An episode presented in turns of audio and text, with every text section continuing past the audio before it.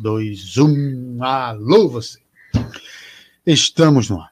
Pobres, sem dinheiro, sem patrocínio, né, com um cenário aqui um pouco decorado, com a internet não muito boa. Alô, aquela empresa vermelhinha que que tem que vende internet, você podia prestar um internet. serviço melhor, né? Um abraço também para todos aí que nos ajudam. Produção essa hora deve estar descansando, a produção está de folga, mas eu acho que você vai gostar. É, uma, estamos aqui para mais um episódio especial mês das vocações, né? E esse cara está aqui hoje, cara. Esse cara está aqui. Resolvemos chamá-lo porque ele vai fazer uma viagem. Ele está aí no discernimento vocacional.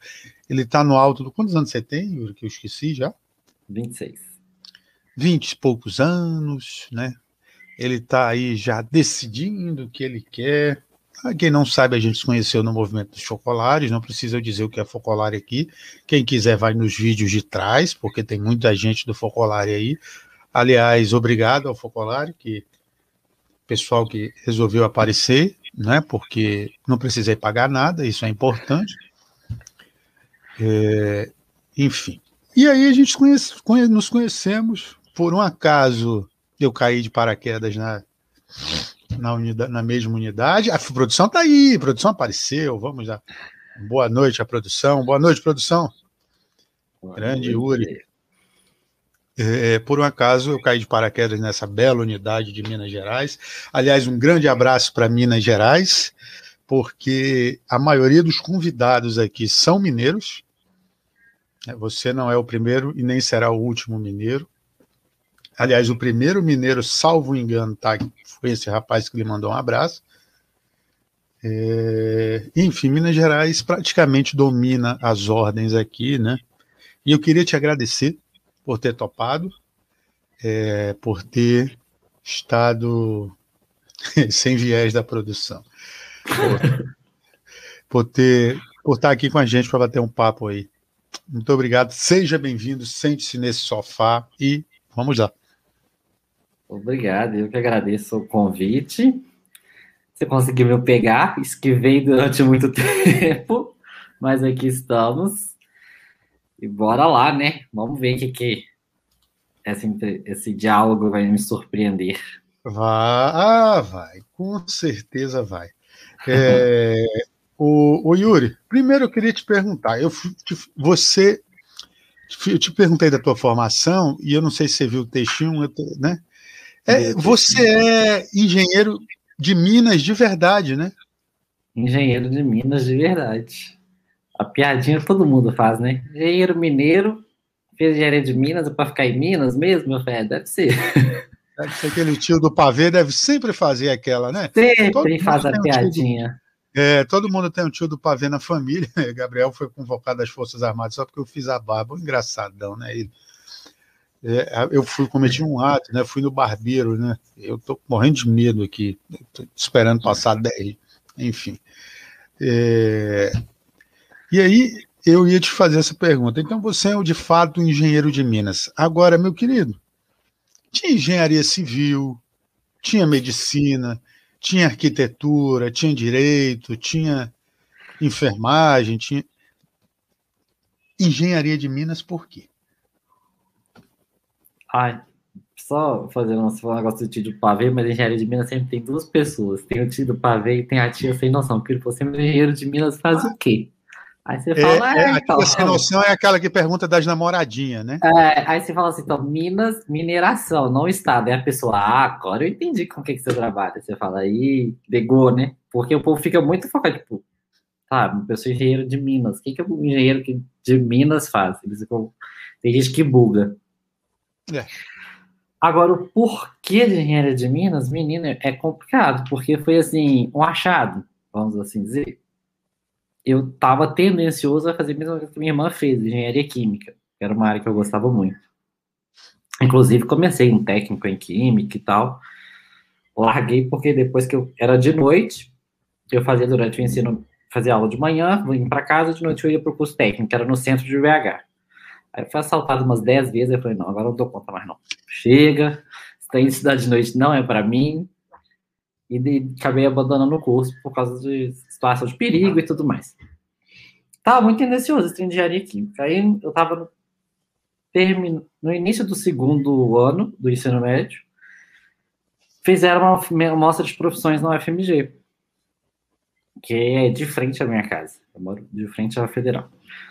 Aí eu falei, ah, vou lá ver, né? Todo mundo falou, vai, porque é muito legal. E eu fui voltado para ver mais coisas relacionadas à engenharia química, que era uma coisa que eu já estava pensando. Minha irmã ainda brincava com ah, você é copião, tererê, Eu falei, ah, tem problema. Pode ser copião, mas eu tô gostando mais dessa área.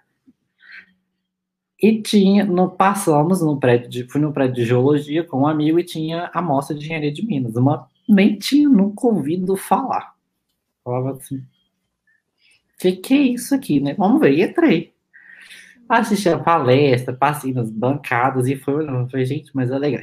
Eu lembro de uma maquete que eles montaram de uma mina a céu aberto e tal, e, e os alunos iam explicando como é que funcionava todo o processo de mineração e tal.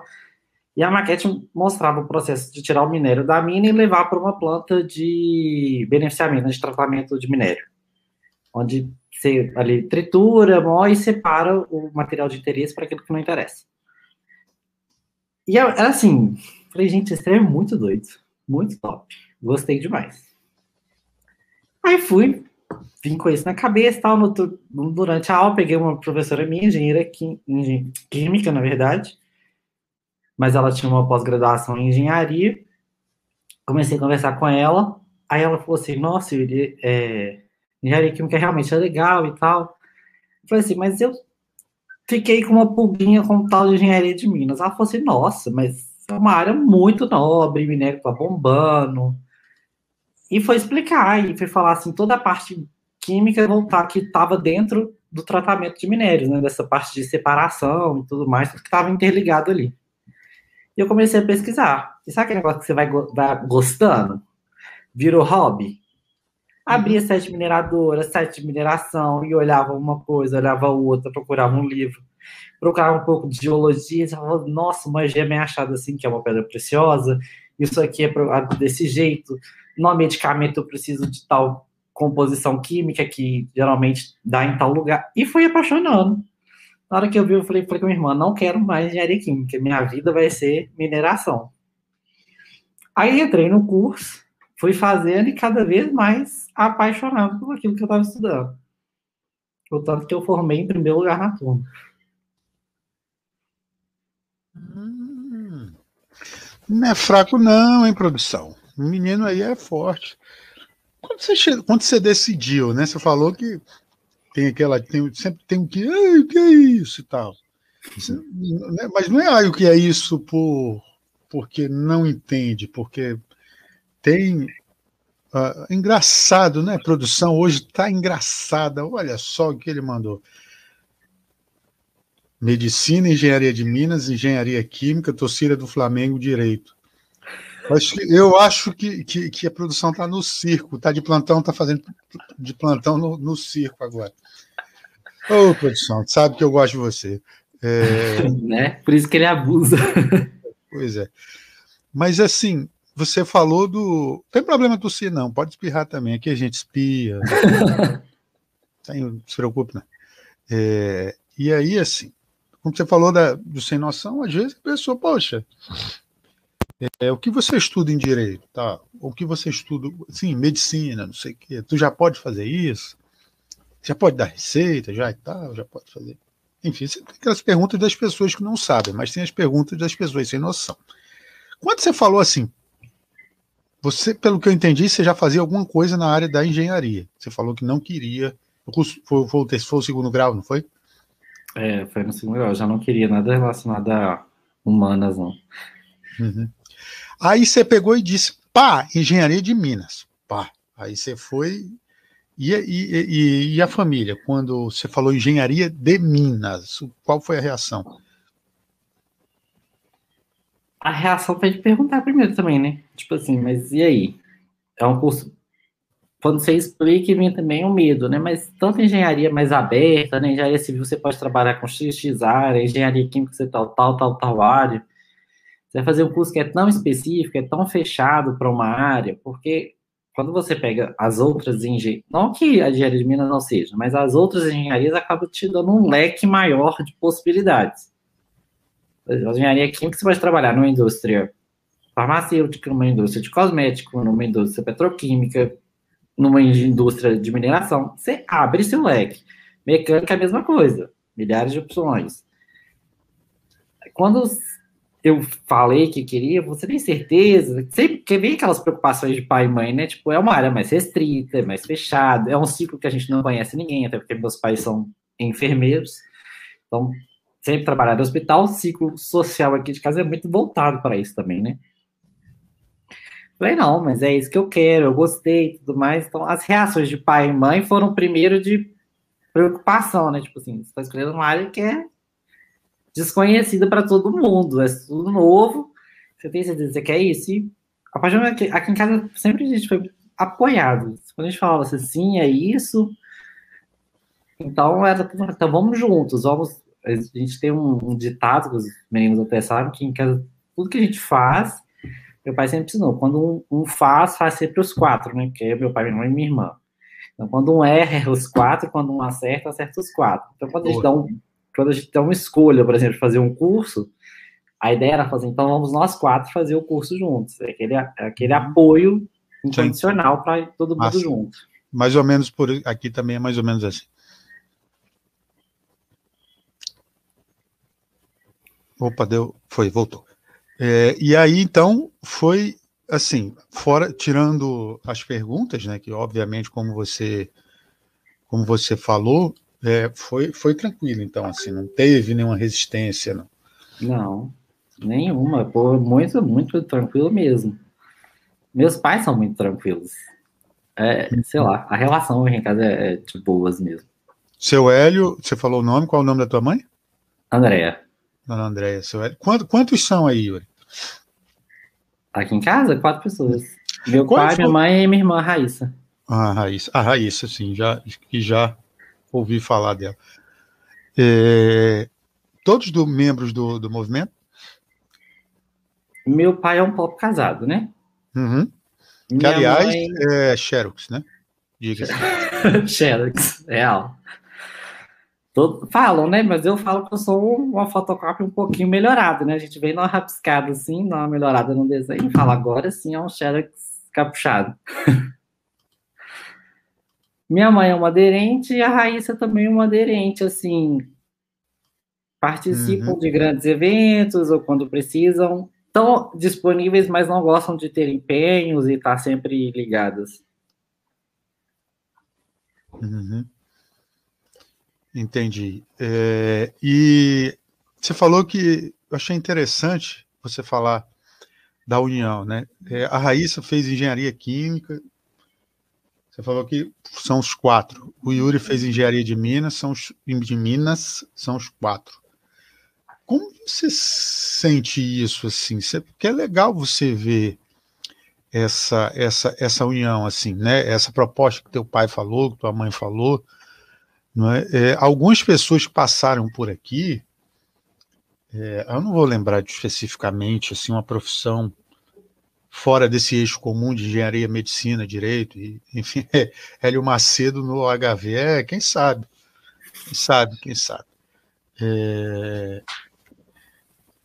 fora desse eixo comum assim, mas teve, teve, tiveram algumas pessoas e a pessoa sempre questiona, assim, eu perguntava, você faço a mesma pergunta, como fiz para o Felipe, para a Natália, é, que é para a Bianca, Bianca, lembrei, a Bianca é quem já teve aqui e também me ajuda junto com eles e o Marcelo, que também já esteve aqui, foram, são os quatro assim, que me ajudam nisso aqui. É, eu perguntei para a Bianca, poxa, Bianca, por que artes? Bianca, alguém. Te... Aí veio o questionamento, né? E Bianca é uma pessoa que mora na. Acho que ela deve estar vendo aí, ela está preparando aula e mora na comunidade. Ela já teve, inclusive, num treino de segunda, falando sobre o trabalho dela. Treino de segunda, para quem não sabe, peguem para trás, porque eu não vou explicar. É, brincadeira, era uma reunião que os jovens faziam. Né? A gente está parado aí um pouco, fazia na pandemia, Jovens do Focolar. É, e aí ela falando da, da questão da arte, né, foi questionada pelas pessoas da comunidade, da família, porque, porra, alguém de, de que já vem de baixo, se apegar a uma profissão que não dá dinheiro, né, para dar e dar e dar aula, né, porque ah, mas vai dar aula de artes. Mas isso dá dinheiro, enfim. E sempre tem um questionamento. Por mais, por exemplo, que tenha o apoio de alguém, sempre tem alguém que vai questionar. Né, dentro da família, e é legal ver isso, ver isso, né, a, de você. O Taigon, eu também sou formado em TI, o Taigon falou do, que o Taigon trabalha com tecnologia, o Taigon está no caminho para é, pro, no caminho para casa, está vendo a gente aí também, um abraço, Taigon, está na, tá na linha do metrô, Taigon que mora longe agora de São Paulo, em Osasco. Pessoal que fala aí, piadinhas à parte, é, também trabalho em tecnologia, eu sou formado em TI, fui incentivado pelo meu pai a fazer TI primeiro, para depois fazer direito, queria ter feito o direito antes, mas enfim, acho que Deus sabe o que faz. É, mas meu avô me questiona muito até hoje, assim, porque ele não entende muito de tecnologia, ele acha que na época dele era medicina, engenharia ou direito. Até o Suassuna fala isso, né? Quem era bom de cálculo ia para engenharia. Quem era bom de mexer com os animaizinhos lá, né, no Nordeste, brincar, ia para medicina ou veterinário. Medicina, no caso. E quem era bom de, de raciocínio, de, de lábia, ia para direito. Ai, produção. Gabriel, engraçadinho. Enfim, e é legal ver esse apoio. E aí eu te pergunto assim: é, teve alguma influência de você, por vocês já seguirem o ideal, sua mãe ser aderente, seu pai ser pop, a Raíssa já ter participado, tem alguma influência no convívio de vocês? Muita. Alguma não, muita.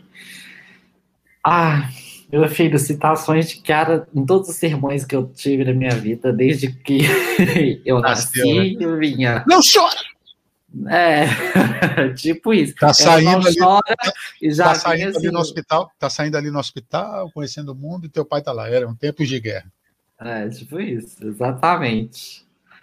As citações sempre vinham para poder nortear, clarear algumas coisas, seja para tudo.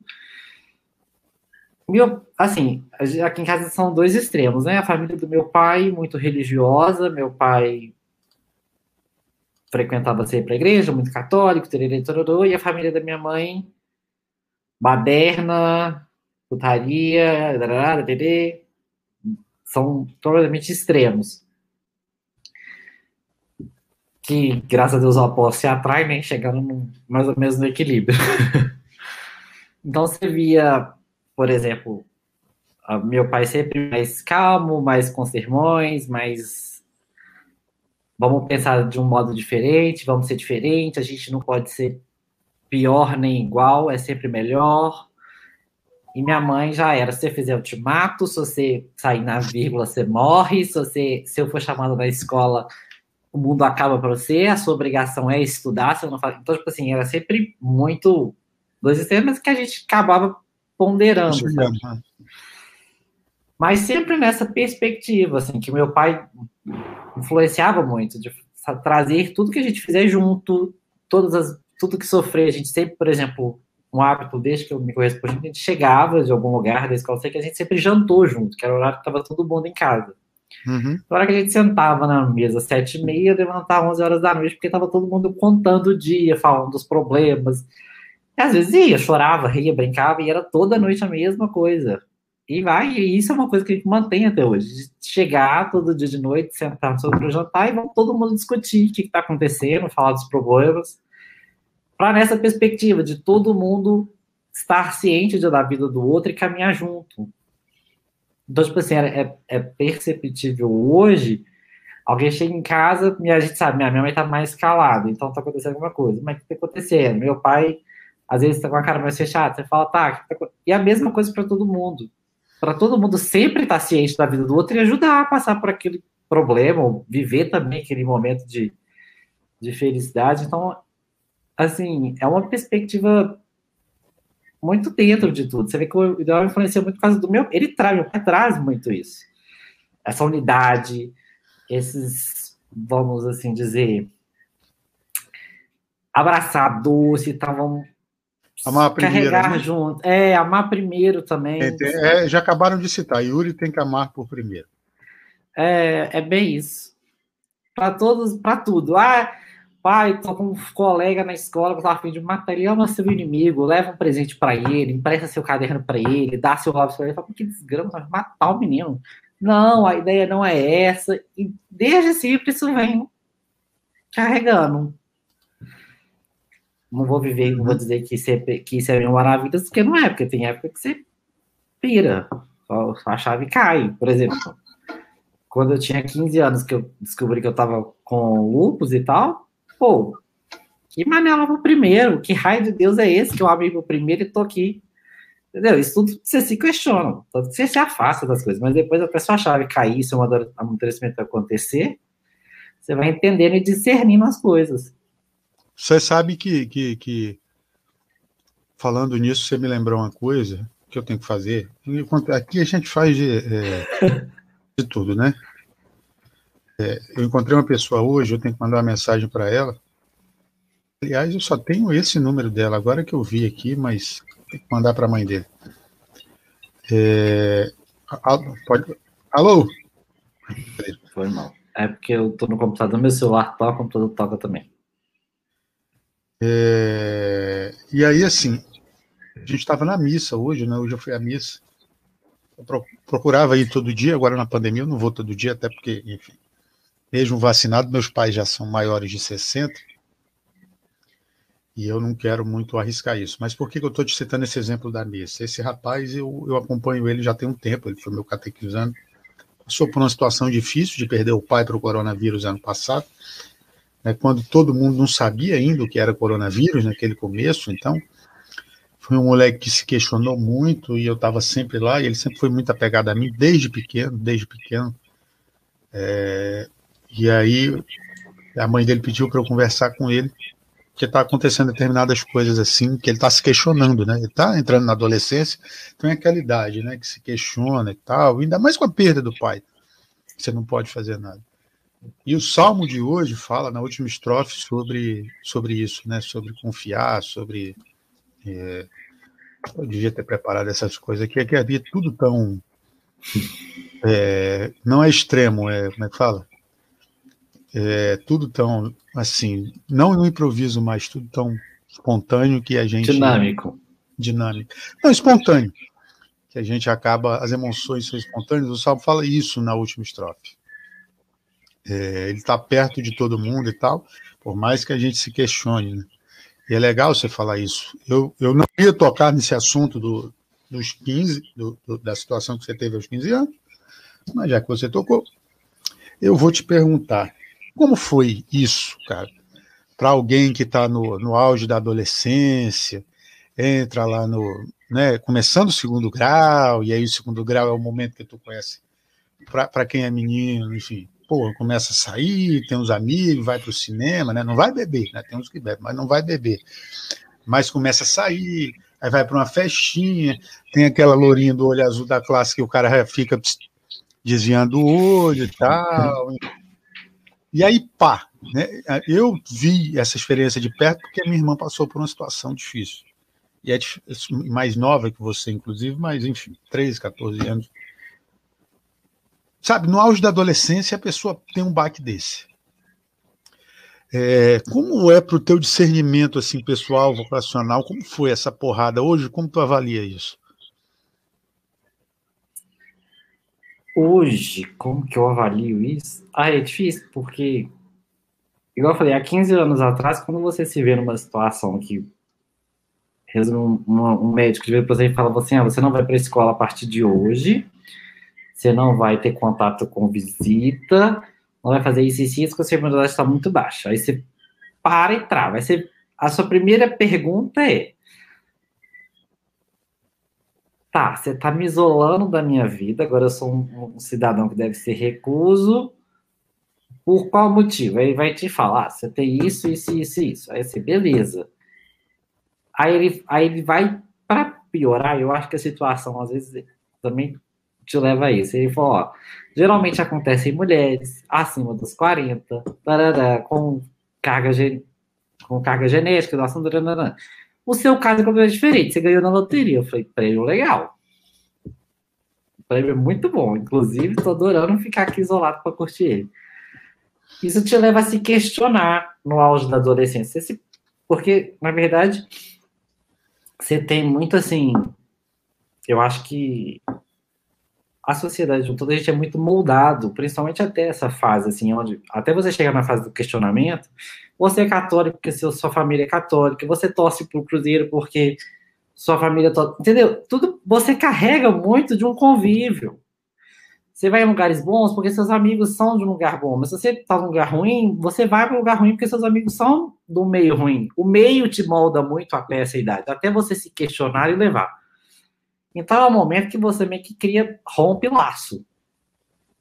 Eu lembro, tipo assim, que meu pai mais falava para mim dentro do hospital, quando eu estava internado, era tipo assim, não deprime, não deixa bater, acredita, é uma fase. Mas, tipo assim, isso aquilo para mim era, tipo, para de falar Voltou. isso, que lamúria. Só repete, só repete. Só repete que deu uma travada aqui, por favor. É, eu tô falando quando meu pai falava no hospital para mim é não deprime, segue em frente, isso é uma batalha, nós vamos vencer.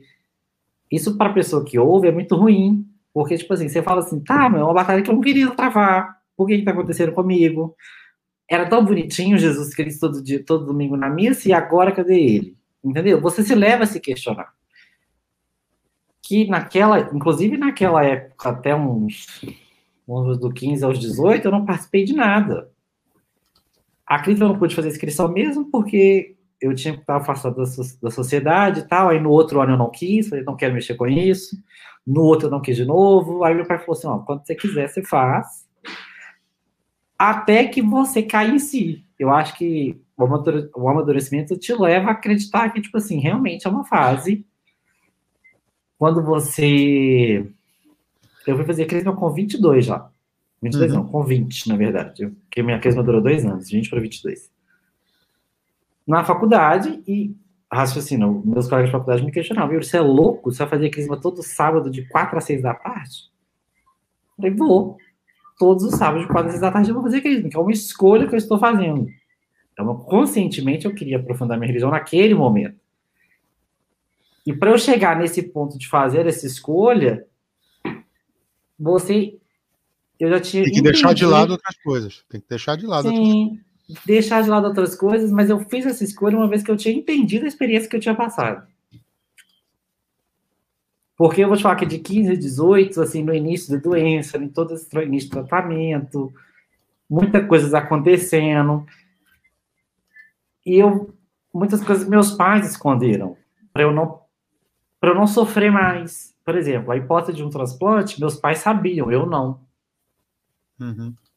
Então, aí quando você começa a acordar e seus pais vão te mostrando como é que as coisas são, por exemplo, para mim na época não tinha um significado, mas para meus pais teve. Eu fiz uma biópsia e em Belo Horizonte não tem laboratório que faz análise do rim só tem em Uberaba e São Paulo.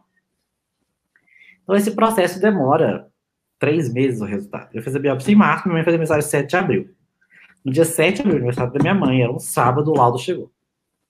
Negócio Você que fez... demora mais dois meses. Você faz aniversário, sua mãe faz aniversário em abril? Nesse dia, 7, num sábado. Ah, minha avó também, legal. No dia do aniversário dela, chegou o resultado da biópsia.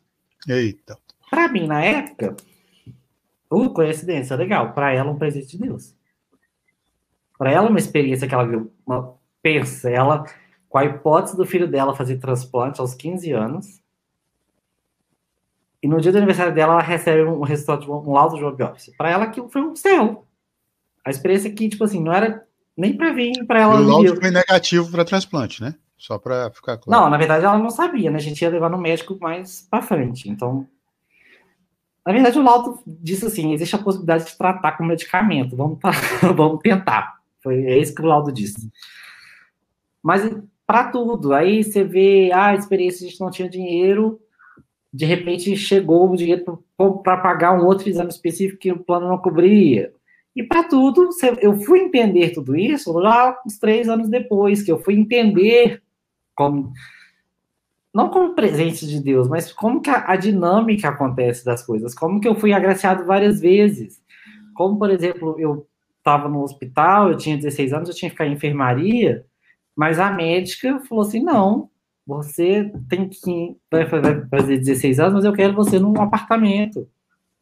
Não quero um jovem da sua cabeça passando por isso dentro de uma enfermaria. É pior o trauma. Então, tipo assim, a, as como diz meu pai, as graças que Deus vai dando, que vai fazendo a coisa acontecer. Mas naquela época, para mim, eu estava em tempo de rebeldia, não queria entender.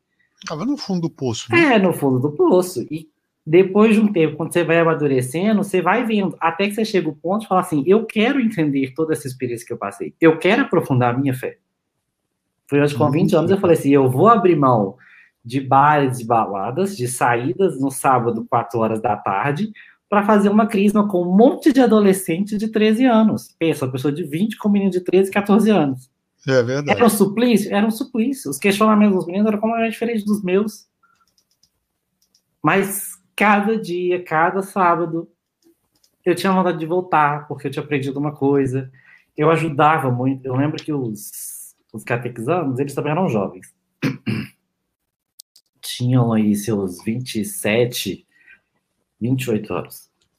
E eles falavam, Yuri, você ajuda demais, porque você ajuda, porque para um menino, por exemplo, de 14 anos entender que ficar, ah, sair beijando na Ribeira é um problema.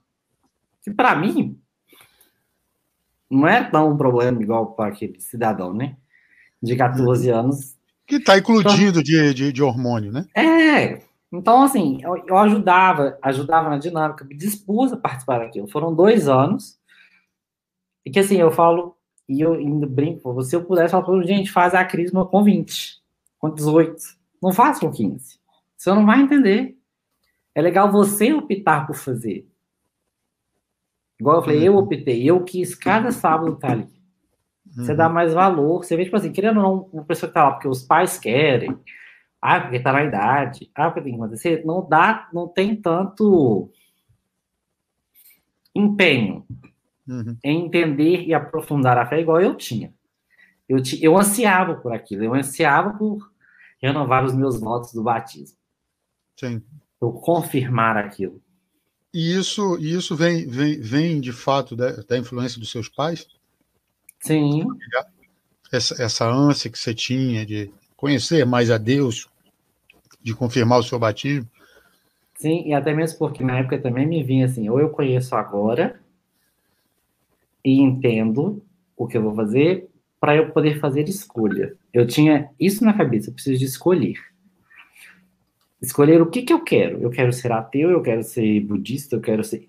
Passava isso na minha cabeça. Uhum. E para eu conhecer a minha igreja, eu tinha que aprofundar nela de alguma maneira. E não deixei de procurar na internet o que é, o budismo, o que é o islamismo. Procurei, li, que na época eu lia. E aprofundei também na minha na minha fé aquilo que eu fui me identificando. Uhum. Eu acho que na minha época veio o questionamento assim, eu tinha isso na cabeça, a gente é moldado socialmente para uma coisa. Por que, que eu não quero, por que não conhecer os outros e a partir de conhecer os outros eu falar assim, eu quero isso? E enquanto eu pesquisava dos outros, eu sabia que eu não sabia nada da minha. Entendi. Pô, é, é legal. Muito legal você ouvir, ouvir você. Enrolei agora ouvir você falar isso, porque é, por mais que, que a gente, como cristão mesmo, tenha uma obrigação que nos é dada de, de passar, tá, inclusive isso foi tema de discussão agora minha, não, discussão de debate, né, de conversa, não de, de discussão mesmo, né? Uhum. alguns jovens do movimento agora, esse, de sábado para domingo, a gente ficou até, assim, eu falei isso para vocês um pouco no anteontem, e, e enfim, é legal você falar isso, porque, por exemplo, hoje em dia não há muito atrativo. Embora o atrativo principal sempre tem que ser Deus, sempre tem que ser Jesus, né, pra gente. Mas não se chama, cara. Não se chama. É, é, às vezes, eu, eu vou te falar, confessar um negócio aqui que eu não falei pro tio Yuri. Ai, produção tá. Produção eu tô falando se produção tá, tá engraçado hoje. Ele tá sozinho, aí ele tá engraçado. tá trabalhando sozinho hoje, ele tá engraçado. O Taigon tá aí, cara. Taigon que teve aqui com a gente, assista, que, porra, muito bom também. É uma hora e meia de episódio, uma hora e vinte e cinco é o Taigon rindo, cinco minutos é a gente, cinco minutos sou eu falando. Um abraço, Taigon. É... Olha, o pessoal está falando aqui que já está entrando. É... Nosso querido Maílson disse que está vendo a gente também. Um abraço para ele. Que, aliás, foi um episódio muito bom, do caramba. Não posso falar outra palavra, porque senão o YouTube fecha. Fecha. Meu, meu canal aqui, eu, coitado. é. o, o Yuri, é muito legal você ouvir. Eu estava assim pensando, às vezes eu penso assim, cara, a gente está fazendo texto, é, maturidade ajuda no processo, é verdade. E às vezes eu penso em desistir. E esse sábado uma senhora me falou que entrou. Eu fico mandando nos grupos, às vezes eu mando nos nossos grupos, às vezes eu mando em outros grupos. E ela entrou, tá com a gente aí já tem um tempo. Nunca vi pessoalmente. Ela já já frequenta lá a paróquia, né? Da a paróquia que eu que eu frequento. Ah, é, eu vou ter que interromper de novo, porque a, a maior autarquia do movimento. Tu tá lendo o chat aí, tá? Não, não tô lendo o chat. Onde que eu a maior autarquia do movimento dos chocolates. Ah, aqui. Achei. Aqui, ó. Eu tô no meio de um treinamento de quiropraxia, mas não podia deixar de prestigiar o meu samurai querido e o grande Ori o arremessador oficial de tartaruguinhas para o céu. Isso vai estar no final, André Veríssimo. Não perca Essa história, vocês estão querendo disseminar ela, né? Vai bem. não, e nós vamos disseminar, mas isso faz parte da surpresa no final. É, Yuri, eu falei assim, pô, vou desistir. E a mulher me mandou uma mensagem, disse que agradeci e tal, né? Falou, Deus. Aí é, eu pensei assim, cara, vou criar isso porque não vejo nada nesse sentido do que eu faço, não querendo dizer que eu sou melhor que os outros, longe de mim, enfim.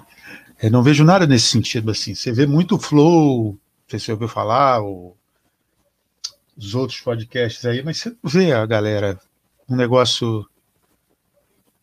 É, a Amada está descansando. Eu dei, dei folga para ela hoje, Felipe, por isso que ela não está aqui. Uhum. É, e aí, assim, você não vê a galera, né? Muito disso, assim, conversar sobre fé. E falta isso. As pessoas não querem, e se encontra muita resistência das pessoas mais velhas. É, é eu encontramos muita, encontraram muita, porque eu não fazia mais parte, para criar o canal e fazer as missas, que é um meio das pessoas, né? É, é, por mais que você tenha que ir à missa presencial, não tem a missa é, online não tem, né, não é a mesma coisa que você está ali presencialmente, comungando, mas, poxa, é um meio da, do Felipe que está no, no hospital, né, que não pode ir todo domingo, está é, tá de plantão, é um meio do Yuri que trabalha, por exemplo, você fez ser engenheiro de Minas, se você trabalha na Vale de plantão, né, porra, eu tenho falta de coordenação motora, não sei se notaram isso já o Yuri, que está de plantão no Amina, que está de plantão no, no trabalho dele, e ao meio do André, que está no hospital do Taiwan, que está de plantão na TI, enfim, qualquer pessoa que não possa comparecer, mas está ali ouvindo, entendeu? É, e acho que a pandemia veio para isso também, para dar uma ajuda nisso. Embora haja muita resistência, é legal você falar disso, dessa vontade, porque a gente não vê vontade. Né? A gente não vê vontade dentro do nosso meio, e aí quando eu falo nosso meio, não é só católico, mas dentro do focolário, a pessoa acha legal ser do focolário, mas a pessoa não tem interesse nenhum em estudar o porquê que Kiara propôs a unidade.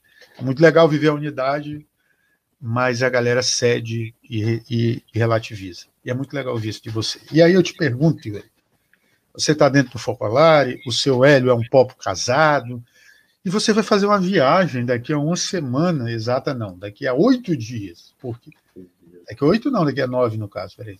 Um, dois, três, quatro, é nove dias. É isso aí. Nove, dois, três, quatro, oito dias no caso. É, e aí eu te pergunto assim, cara. E aí? Já decidiu o que tu quer para tua vida? Não, não mesmo. Não, não mesmo. Não, não decidi. Aberto a tudo.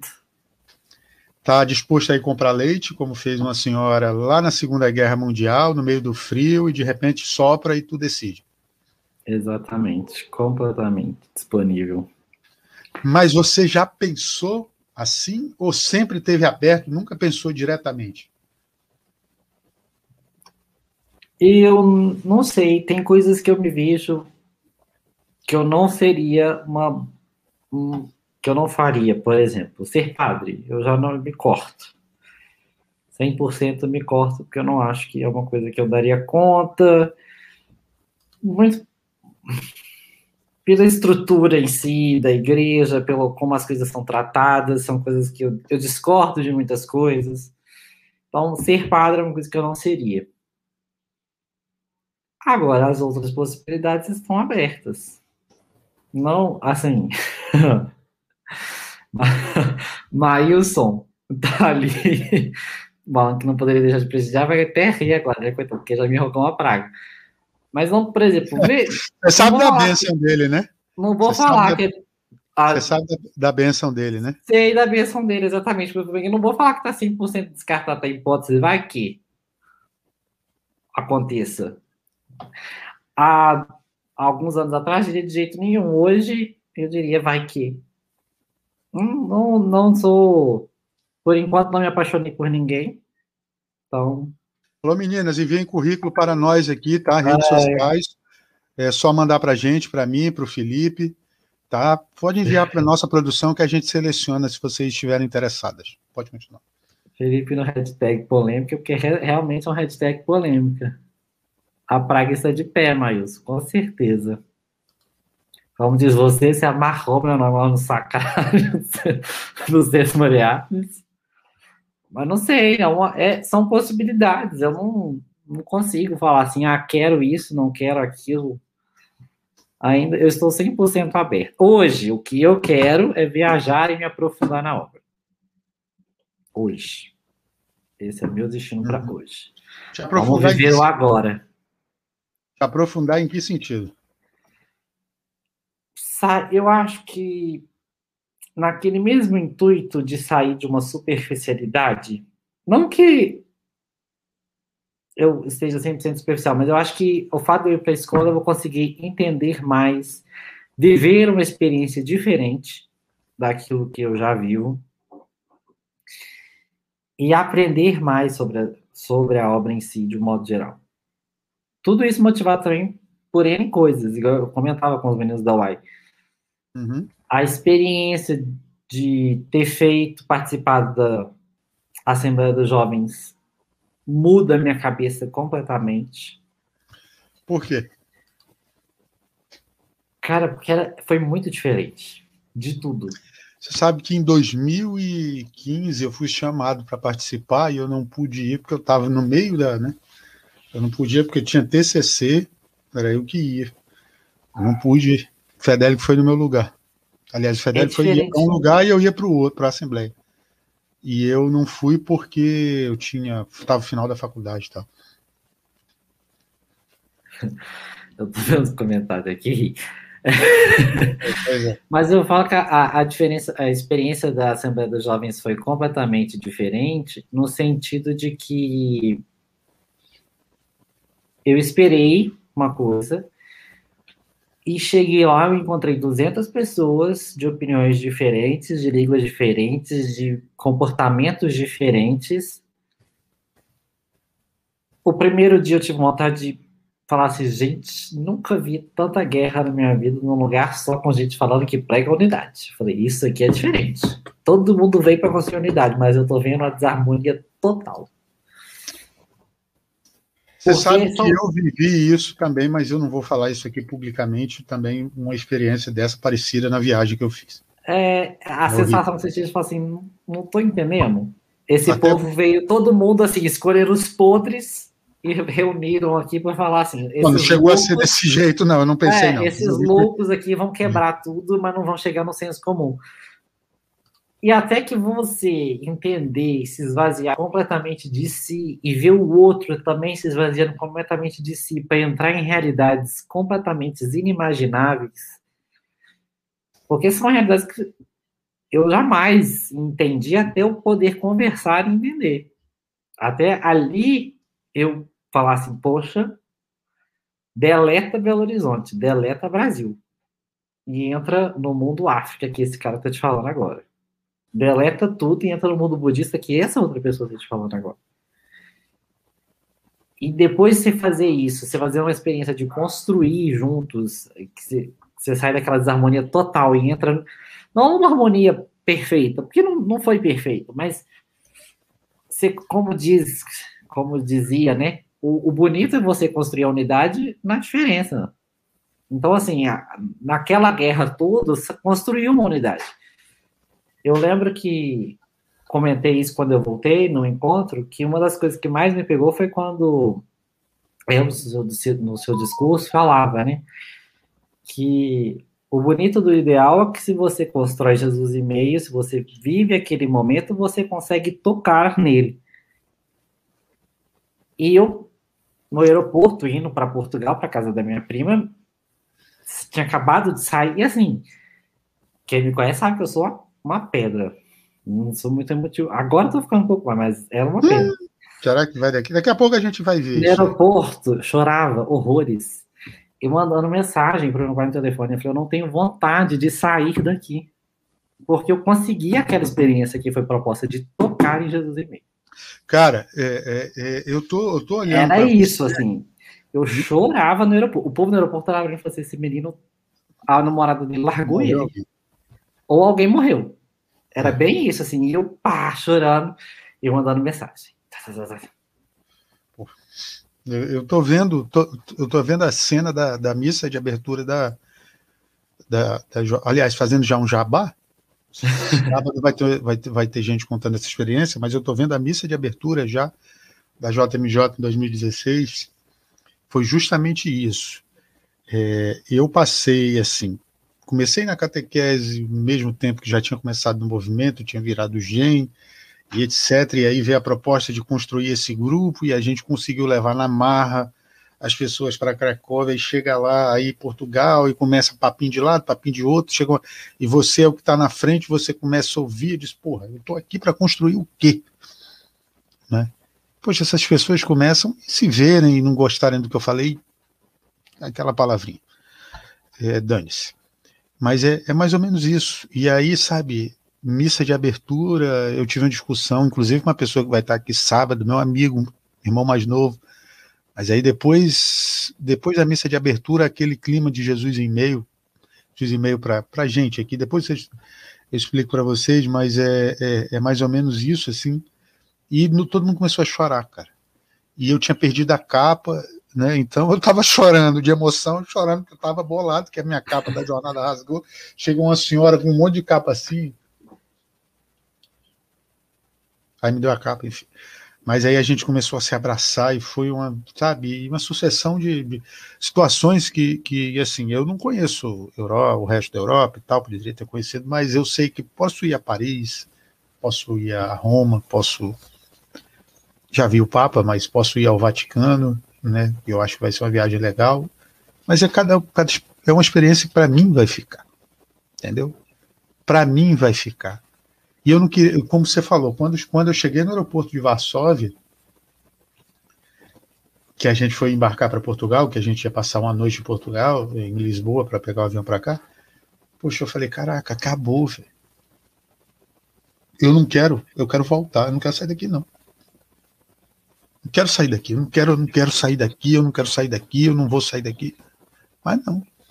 E as experiências assim tocam muita gente, né?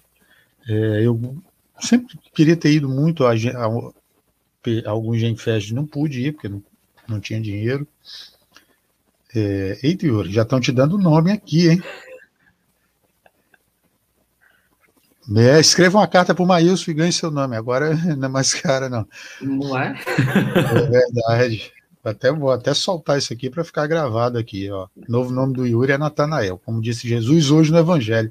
É verdade, Maílson. Aí vem um israelita de verdade, um homem sem falsidade, firme na fé.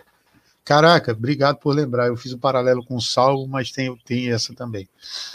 É, e é muito legal assim. Então, quer dizer, Yuri, é, que você ainda não tem a luz.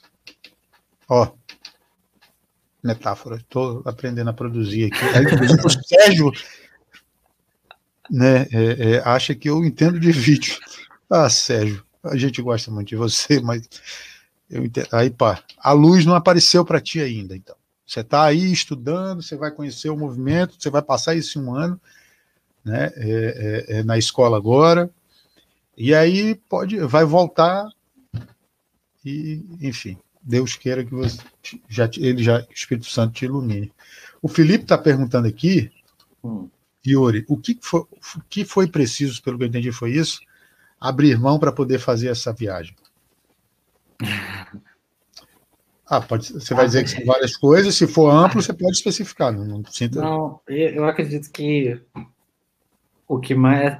Na verdade, ele quer que eu conte, né? Porque saber ele sabe. Felipe e eu, meu filho, é tudo toda hora. Por isso que eu contratei. Mas. Por isso que eu contratei. mais, assim, de tudo, que foi doído para abrir mão, porque eu formei engenharia de Minas em março de 2018, né? E de lá até mês passado, então, uns dois meses atrás, eu nunca tinha recebido uma proposta concreta de trabalhar numa mineração. E quando eu falei assim, eu vou para a escola, que eu queria ir e tudo mais, que eu já tinha começado o processo do visto e tudo mais, uma empresa grande de BH entrou em contato falando, eis seus empregos dos sonhos. Tá aqui, você vai ganhar quatro vezes mais do que você ganha hoje. Você vai trabalhar naquilo que você estudou. E eu falei, gente, não é possível, né? Agora, agora que eu falei assim, eu vou. Vem alguém e fala assim: não, mas peraí, deixa eu te apresentar um, um outro lado mais legal, para ver se realmente quer. E eu, a primeira etapa eu falei: tá, é um convite, tem 20 milhares de processos de etapas do processo seletivo. Vou caminhando com os dois. E um processo da empresa que deveria ser lento começou a acelerar demais. Passei na primeira etapa, primeira entrevista, segunda etapa, segunda entrevista, terceira etapa, terceira entrevista. E eu falei, agora cheguei na reta final. Eu já ia para a última entrevista, que seria com um técnico da área que era só para poder. onde ele me apresentava realmente as minhas funções de trabalho e saber se eu ia querer ou não aquilo. E o visto ficou pronto, vamos assim dizer, né? Na verdade, eu não tinha certeza ainda se o visto tava, ia sair ou não, mas eu já tinha ido no Rio, entregado papéis e tudo mais. E eu falei, pronto, eu preciso escolher, né? E até então, muito na dúvida do que é aquilo que eu escolher ou não. Porque vem aquela dúvida, né? Pô, demorou três anos para aparecer a oportunidade dos seus sonhos. Eu sonhei com aquilo, sonho com isso até hoje. Quero trabalhar. Nossa, como eu quero dois. estar na mineração, como eu quero comer aquela poeira, aquele barulho, aquele tudo aquilo é, é, assim, me fascina, é o que eu estudei, eu conheço todo o processo. Quero participar daquilo. E você discernir que agora não era. Assim, e como eu sempre disse, né? Você pergunta, por exemplo, meu pai, ele só falava assim: não tem escolha errada. Eu ia perguntar isso escolha. agora. Eu ia perguntar aí isso você, agora, Aí você fala assim, gente, mas tem a minha escolha, mas eu não quero escolher ele. eu lembro que antes de eu fazer essa terceira entrevista, eu liguei para o meu pai de manhã, mandei mensagem para ele: pai, olha, a diretora da empresa, dona, me ligou, marcou uma entrevista para hoje à tarde, eu tô com medo dela me cobrar um, uma oposição, né? É agora ou se você vai entrar ou não. Você precisa falar agora. E o que, que eu tenho que falar? Meu pai foi só falou assim: vai vazio. Não pesquisa nada, não mexe com nada. Vai vazio. Porque se ela falar alguma coisa que você não gostar, não é para você entrar. E se ela falar alguma coisa que te muito conquistar, é para você entrar. Aí eu falei, pronto. vou eu para entrevista assim, né? Fala alguma coisa que eu gosto ou que eu não gosto, pelo amor de Deus. Me ajuda, mas assim. Vazio. Terminei a entrevista, fiquei sabendo que eu ia para essa última etapa para saber se eu realmente ia querer o um emprego ou não. Que já era mais uma questão de escolha minha, porque o cara ia me apresentar o processo. Com aquela pulga na orelha. O que, que ela falou que eu gostei, o que, ela falou que eu não gostei? Falei, não, não era aí a minha resposta. Aí uma quarta-feira, a gente sempre teve reunião da UAI, masculina, até então estava participando. Eu, antes da reunião da UAI, dizer que eu falei, ah, não vou participar, tô cansado de cabeça. Falei assim, não, vou entrar. Entrei na reunião da UAI. Participei, eu desliguei da reunião e eu eu falei que gente eu tô mais emotivo, né? Eu não sei porque não eu tô. Menino, deu assim. Eu falei, é a minha hora de decidir, eu estou decidindo ir. Mas na hora que eu falei, tô decidindo ir, sabe quando a gente fica paz? E ao mesmo tempo uma dor, eu falei uma coisa tão engraçada, tipo, eu tô abandonando meu sonho, a minha carreira, sabe? Você tipo assim, eu não sei se eu vou ter outra oportunidade, querendo ou não, daqui a um ano, vai ser mais um ano passado, sem estar na área, um desatualizado, não. Foi que seja, mas na hora daquela sensação assim, de perda de carreira, de, de sonho, chorei, falei, eu falei, mas é isso que eu quero e vou. Num repente, talvez, não sei, mas uma um sentimento no coração de que o momento era de eu ir para a escola, de ir para Monte. Então, assim, é ruim, é, é, igual eu falei, toda escolha tem seu lado bom e ruim. No momento foi triste, foi doído, para mim foi uma, é uma sensação de perda, não sei por que parecia. Mas hoje ciente que é uma, que é uma coisa boa, assim, que é, é a, foi a escolha certa e está sendo a escolha certa. E depois que eu fiz essa escolha também, meu pai veio para mim e falou assim, Yuri, e se realmente você for, providência vai chegar, as coisas vão acontecer para que seja possível você ir. E é assim que está acontecendo. Uhum. Tudo não. Com os seus perrengues, mas com suas glórias também. Velho poço de sabedoria. É. O, é verdade que Raíssa riu ao fundo? Raíssa rindo ao fundo. É, ela tava rindo ao fundo com meu pai. Não sei o que, que os dois memeia estavam conversando ali, não. Uhum. É, deixa eu te perguntar uma coisa. Você. Olha a Bia! Minha tá companheira tá... de viagem. Tá é certo, verdade. amiga. Estamos indo. Tá chegando. O maior susto, o maior susto do, da história desse podcast foi dado por Yuri Macedo. é, Yuri, e a oração, cara? Você falou muito de aprofundar na fé, você falou muito do amor que você tem pela... Olha só, antes disso, Matheus Brunassi, o homem que tem a chave do cofre. O queridinho do, do Brasil tá aí, ó. O queridinho do Brasil. É modelo, né? Ele, dono de.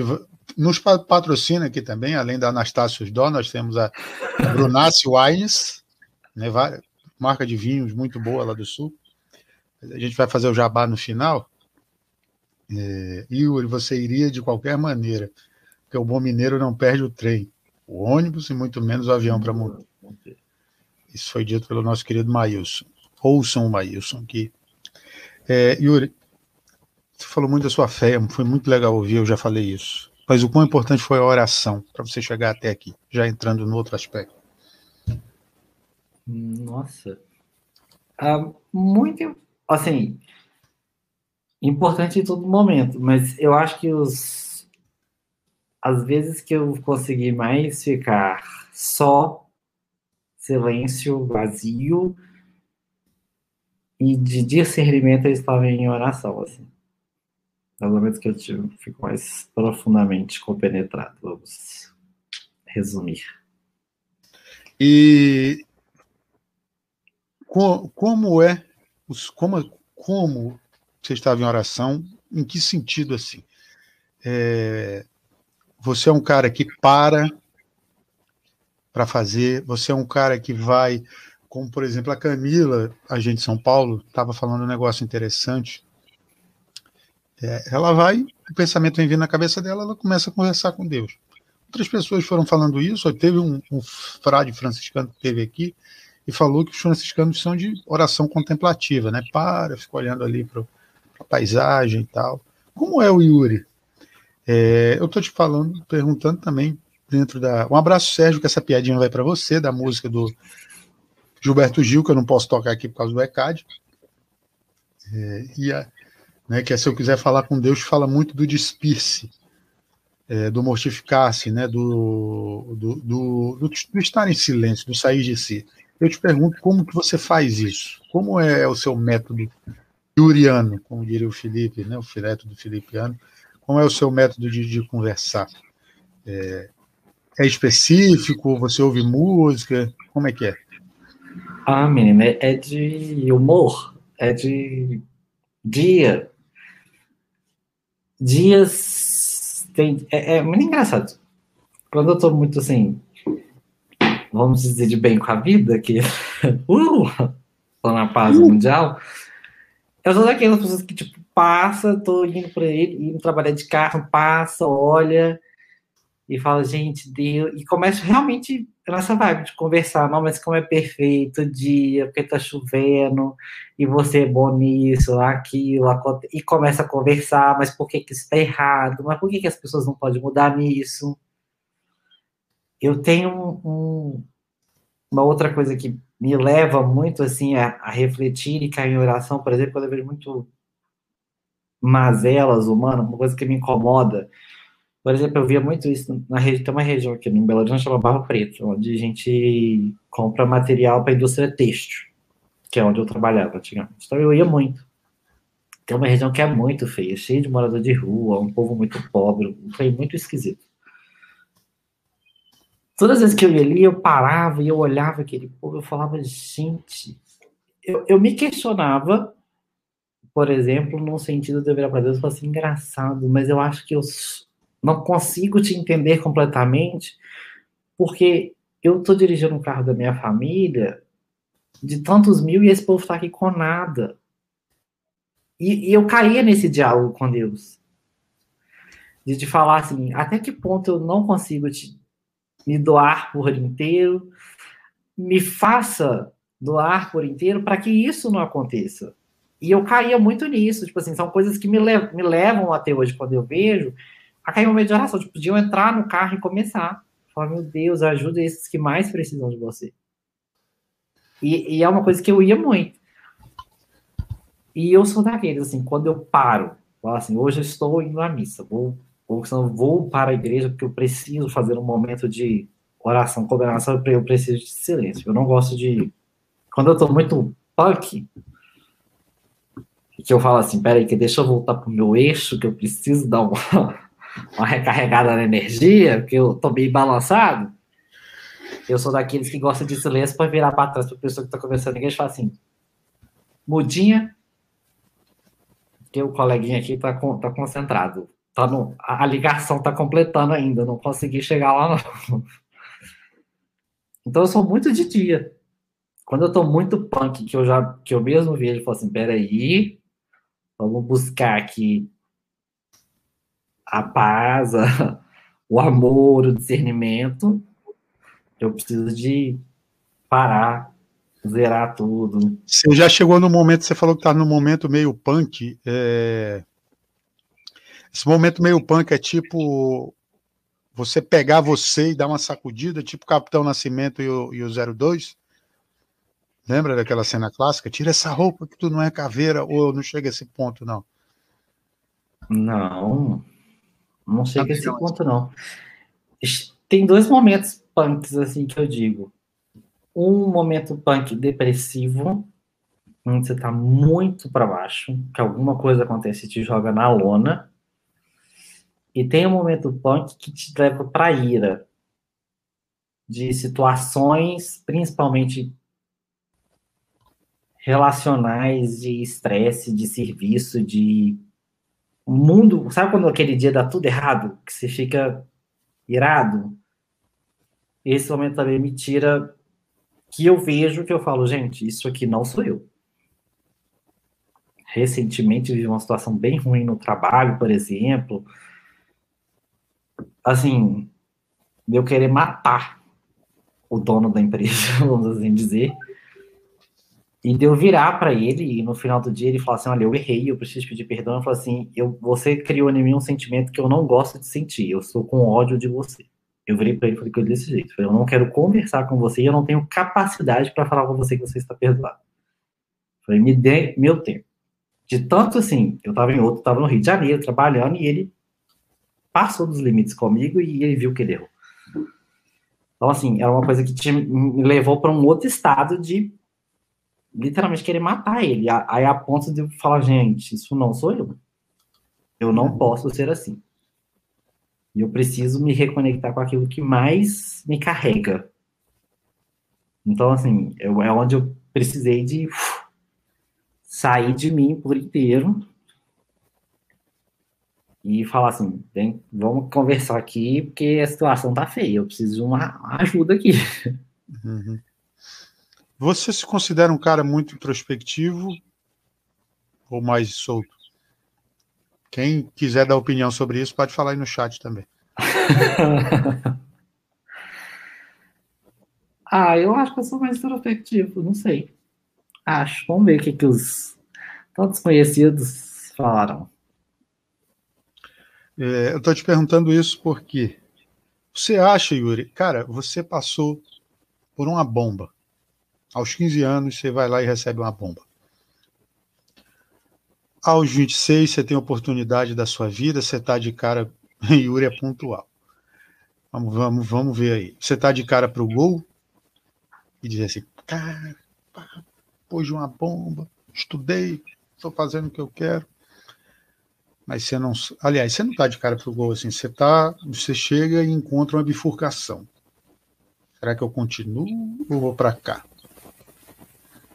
Aí você decide continuar. Continuar porque. Continuar porque Deus te iluminou, te, te orientou pra, nesse sentido. Né? E, enfim, você decidiu que isso era o melhor para você. É, aliás, ele te mostrou esse caminho, mas enfim, deixou você escolher, você escolheu e pronto. É, diante de tudo isso, cara, dessa lição que você deu para gente aqui, eu vou te perguntar uma coisa, para puxar o gancho já para o terceiro aspecto. Se a gente pegar o Yuri, é, o seu Hélio e a. Como é que é o nome da tua mãe? Andréia. Andréia. Seu Hélio e a dona Andréia. Vão fazer o Yuri no forno. Põe, põe é um bolo, né? De como uma receita de bolo. É, põe a farinha, o ovo, o açúcar, é, enfim, todos os ingredientes e não, te, e não puseram um só, o humor. Por que, que eu estou te falando sobre humor? Porque, por exemplo, Kiara diz que o sorriso é o distintivo de um gênio. Papa Francisco diz que o sorriso, a alegria é a identidade de um cristão. Deve ser o RG de um cristão. É, temos São João 23, São Felipe Neri, São Francisco, Santa Teresinha, uma porrada de gente que fala sobre humor. São Felipe Neri é o padroeiro dos, dos comediantes, por exemplo, e São João 23, o papa mais engraçado da história. Será que o Yuri sem humor seria teria chegado até onde chegou? Antes de você responder, estão dizendo que o Yuri é pontual, quase tão cirúrgico quanto o Felipe. Eu não entendi se isso foi uma piada com a profissão do Felipe ou se o Felipe é cirúrgico mesmo. Mas enfim. O Felipe é cirúrgico mesmo. É verdade. É que nem você, engenheiro de Minas de Minas. Alô, Carlos Alberto de Nóbrega, me arruma um emprego aí. Se eu não tivesse humor, eu teria chegado aqui se você não sorrisse? Não, eu não teria chegado aqui. Não? Uma coisa, uma, não, e uma experiência recente que eu vivi é bem clara disso, assim. Trabalhei onde eu saí, saí essa semana, né, para poder ir para Monte, durante, uhum. na confecção mesmo, durante um ano. E durante esse um ano, várias pessoas passaram por ali e tal. E uma semana antes de eu sair, foram contratadas, contratadas três pessoas para o meu lugar. E no último dia, quando eu saí, uma, duas dessas pessoas viraram para mim, sentaram na mesa, e viraram para mim e falaram assim: é inacreditável que você está saindo. Aí eu falei assim: por que ela falou assim? Porque você é a alegria do ambiente. Aí eu, como assim? Hum? Aí eu fui sem entender, eu falei, como assim? Ela falou assim, ah, você veio, conversou com a gente, você veio, tomou café com a gente, você veio e explicou pra gente a dinâmica do negócio, não sei o que. Aí eu falei, gente, mas ela, ela você chega, você canta, você pula, você brinca, você pergunta como é que foi, você lembra que, por exemplo, eu comentei que eu ia buscar meu filho, às vezes perguntou, você conseguiu buscar seu filho? Ela falou assim, você deu importância pra gente. E essas duas pessoas são primas e elas estavam conversando comigo. Aí eu virei e falei, gente, não, é normal. Ela falou assim, não, não é normal. Porque os donos que estão lá, falou assim, eles chegam, eles não sentam com a gente para comer. As brincadeiras deles são ríspidas. Eles não têm tanta importância pela vida da gente, igual vocês. Eu falei, eu falei, gente, né? Eu falei, tô saindo sinto muito, eu sou a alegria do ambiente. Eu falei assim, olha, então, realmente as pessoas são diferentes. Eu falei assim, mas criem vínculo, porque são pessoas muito boas. Eu falei assim, eu, como vocês viram, eu almoço na casa deles, eu vivo com eles, eu sou você com eles, porque criamos um vínculo familiar. É uma empresa familiar, eles me adotaram para a família. Muito pelo que eu sou, talvez. Mas criem são pessoas muito boas, têm seus defeitos, como eu também tenho. Mas que vão acertar, elas falaram assim, não, aqui não vai ser igual como era. Aí um menino que já estava há mais tempo, o Felipe, falou assim, é, gente, paciência. Daqui um ano ele volta. Eu falei, não, meu filho, daqui um ano eu vou arrumar um outro emprego, se Deus quiser. Você não roga praga, né? Então você me leva para sua empresa, porque aqui vai ficar muito morto. Então, eu, eu acho que, tipo assim, esse fato de humor, esse fato de preocupar, esse fato de. Porque era uma empresa pequena, é, somos. Só éramos cinco funcionários mesmo, diretos, contando com os donos da empresa, porque, gente. Se eu, eu, eu já cheguei, já tive dias péssimos de chegar lá e falar assim: eu, eu prefiro ir embora, eu não dou conta de ficar aqui. De falar abertamente, tá, aconteceu problemas na minha vida e eu não consigo me conectar, eu vou causar um ambiente ruim, porque eu estou assim. Mas eu gostava de chegar, de pular, de brincar, vamos sair, vamos comemorar. Porque eu falo, falei com eles e falo com todos eles. Eu convivo mais com aqueles do que com a minha família. Eu chegava às, às vezes antes das oito, que eu tinha que abrir a empresa, os donos não chegavam, então eu chegava para abrir, e ficava para reuniões de planejamento com os donos pós meu horário de serviço. Tipo assim, fiquei lá mais tempo com aqueles funcionários que qualquer um aqui de casa. Eu falava, vou ter um ambiente ruim com vocês? Vou criar um Não, é, vamos chegar, vamos divertir, vamos dançar essa baba no meio do e tal, brincar com lá, para criar clima, para ter convivência, para a pessoa se soltar, para a pessoa chegar e falar do mesmo jeito que eu falei, olha, eu não tô bem, a pessoa fala, eu não tô bem. Uhum. E eu falo assim, então, como que a gente pode te ajudar? Ah, não sei o que. Eu falei, não, vou sugerir pro fulano então, pra você poder ir embora, você tá passando mal. Porque é, é, eu acho que é uma coisa que leva. Se você não também não der leveza à vida, isso que é, é o que é beleza. No caso, eu tô citando a experiência do trabalho. Né? Se eu não desse leveza no ambiente de trabalho, ia ser muito chato. Qual que era a uhum. graça de eu fazer um trabalho que eu nem sou formado, uma área que eu nem tava aí, se aquilo ali só ia se tornar pior. Uhum. É... Então, assim, eu acho que a, a, a alegria, o humor dá leveza para tudo aquilo que você faz. Uhum. Repete, é, não, não repete não, porque já saiu aqui, só porque deu uma travada, mas é, produção, tá, tá liberado aí o negócio aí, tá? Yuri, a parada é a seguinte, você sabe que aqui foi o primeiro lugar da mídia brasileira, de pobre programa, a inventar esse quadro. Né? Você sabe disso porque você participou disso. Então. Com certeza. Solta a vinheta. Opa. Tá dando para ouvir? Baixinho. Espera aí, Faustão, então, que nós vamos ter que passar para o celular aqui, para porque aqui a produção tá, tá meio complicada. Nós temos aí o nosso diretor. Nosso diretor está cuidando aí do chat para a gente. Enquanto isso, o Yuri, você trabalhava com o quê? Só para explicar para a gente, antes da gente passar para o quadro eu trabalhava numa indústria têxtil de confecção de fardamento de gala das Forças Armadas Brasileiras. Exército, Nossa, Marinha e Aeronáutica. Tudo a ver mesmo com engenharia de Minas, né? Tudo a ver, meu filho, pra você ter ideia. Mas vamos lá.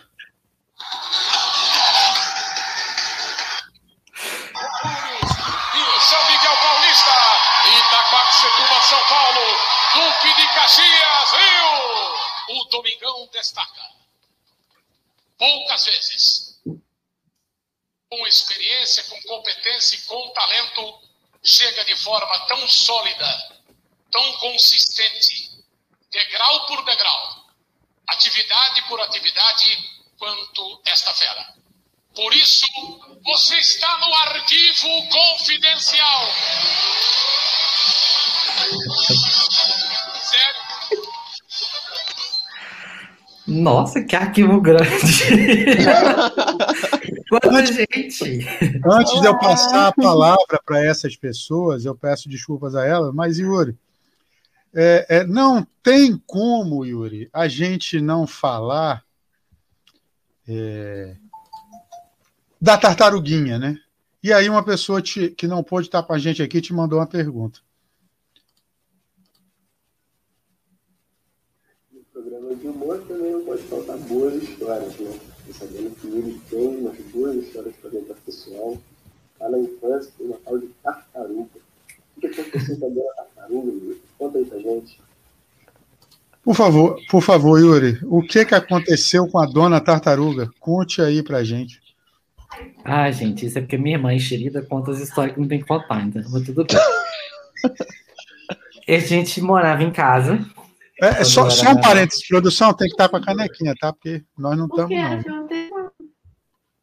Quando eu era.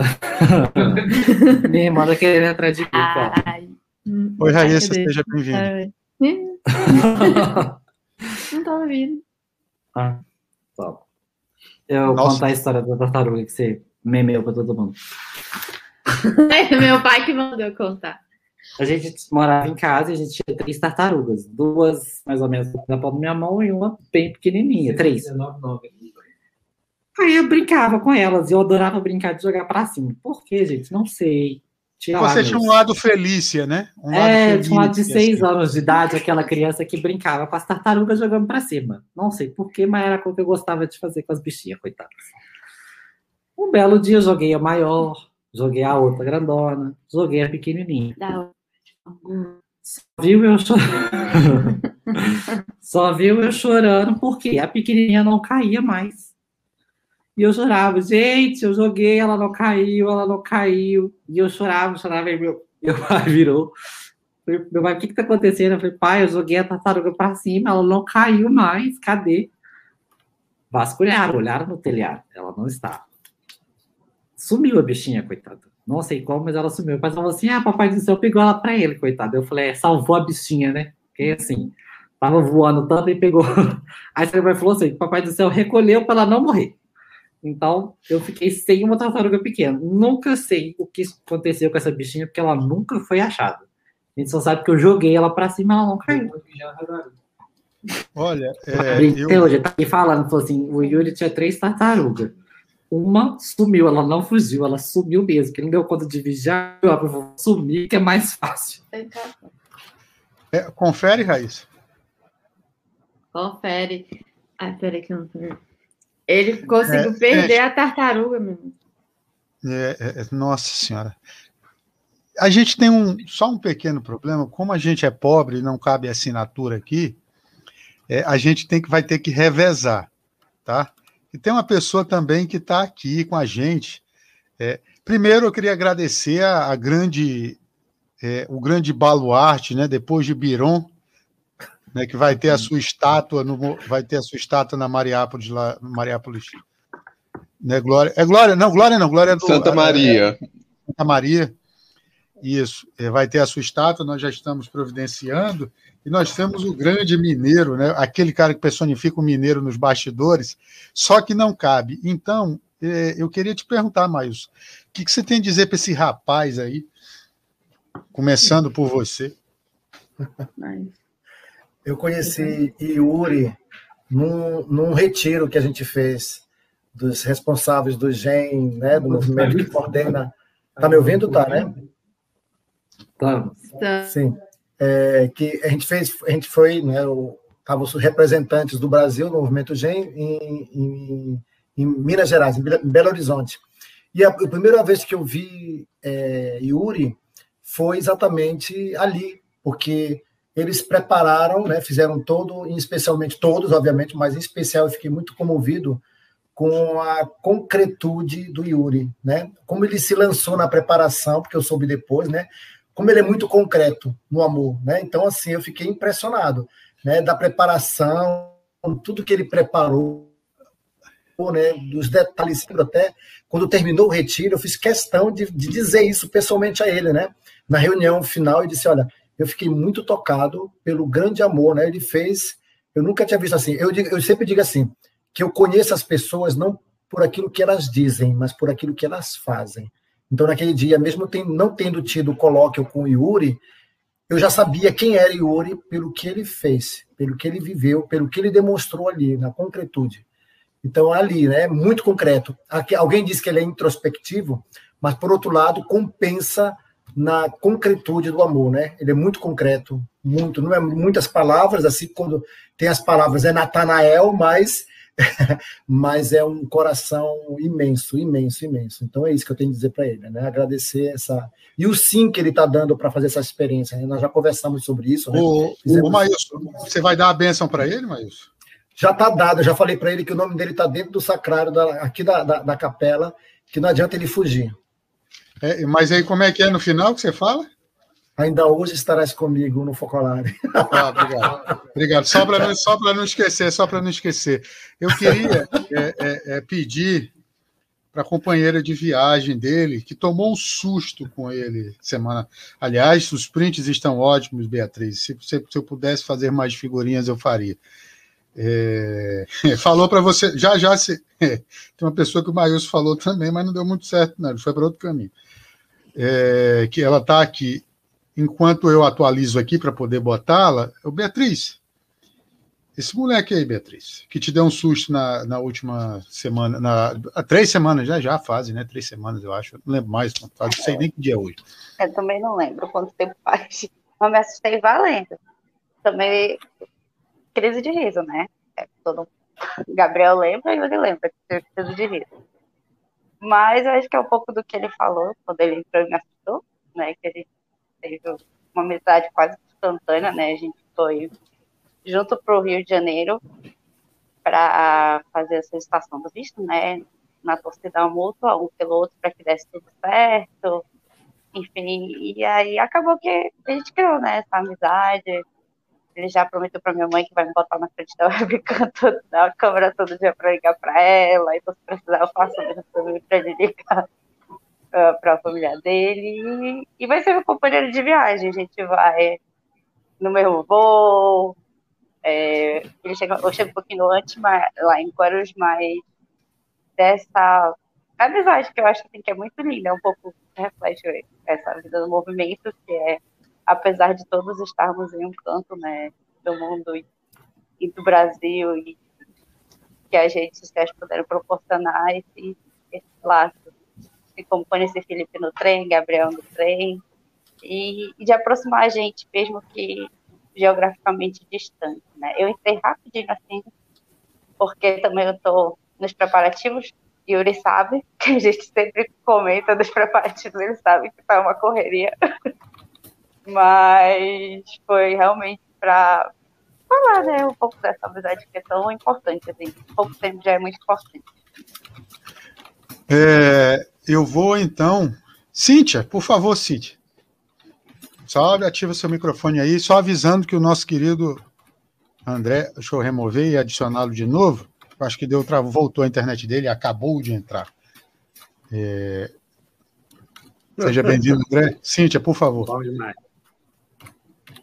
Uai, eu tô feliz de. Eu, na verdade, eu fiquei sabendo tem pouco tempo que o Yuri ia para Monter.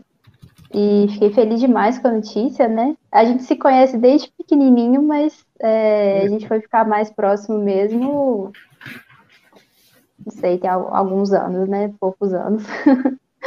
e sei lá, tô muito feliz mesmo por, por conhecer essa história, né? De como que você dessas dificuldades, o que, que você teve que abrir mão para poder tomar essa decisão, que realmente eu fiquei imaginando, deve ser muito difícil. É, mas assim, eu tenho certeza de que você vai ser um, um tesouro para todo mundo nessa, nessa nova etapa aí da, que você vai viver agora, né? Porque essas experiências assim são muito, né, você tem a oportunidade de estar tá convivendo com outros gen, com outras pessoas que têm os mesmos os mesmos ideais, né? É, também questionar, né? Isso é muito importante. E vai ser uma experiência assim, muito bacana. Então, é, queria poder dar um abraço antes de, de ir, mas com essa pandemia, acho que o abraço vai ficar para a volta depois. E só queria passar para falar um... obrigada, Yuri, pelo presente que você é para a gente aqui em BH. E estou torcendo para que você consiga né, gostar muito dessa experiência que você vai fazer e continue levando essa alegria também para os outros. Alegria, sua transparência, né? Sua sinceridade, porque acho que isso é, é muito importante. Chora, chora, chora, até para subir a audiência. Bia, obrigado pela participação. Bia que vai se retirar agora para fazer o seu o seu, o seu artigo. É... Dedé, Fala por favor. Comigo. O que, que você manda aí? de bom? de sempre, né? Mas é. O Yuri já conhece, já tem bastante tempo. É, assim, a, a convivência gen mesmo foi. Que assim, eu conheço também, né? Nascido criado no Focolare também, né? Então, é, sou de uma geração depois da dele, mas ainda assim a gente. Chamou de velho, eu. Não, no caso eu sou velho, né? Tá? Só para deixar bem claro isso.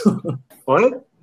Você é uma geração antes, tá? Eu sou do depois. É, pois, não, pois é. Sou... Ah, na verdade, eu sou a geração antes. Estou confundindo aqui.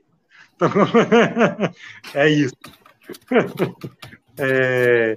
Mas crescemos juntos, víamos tudo, mas a convivência maior assim mesmo foi, acho que foi pouco antes da ir para a Argentina e depois também que é ali que eu estava, como posso dizer, voltando mesmo a participar de tudo, de voltando a ter aquele interesse que eu tive um, um pouco afastado, entendeu?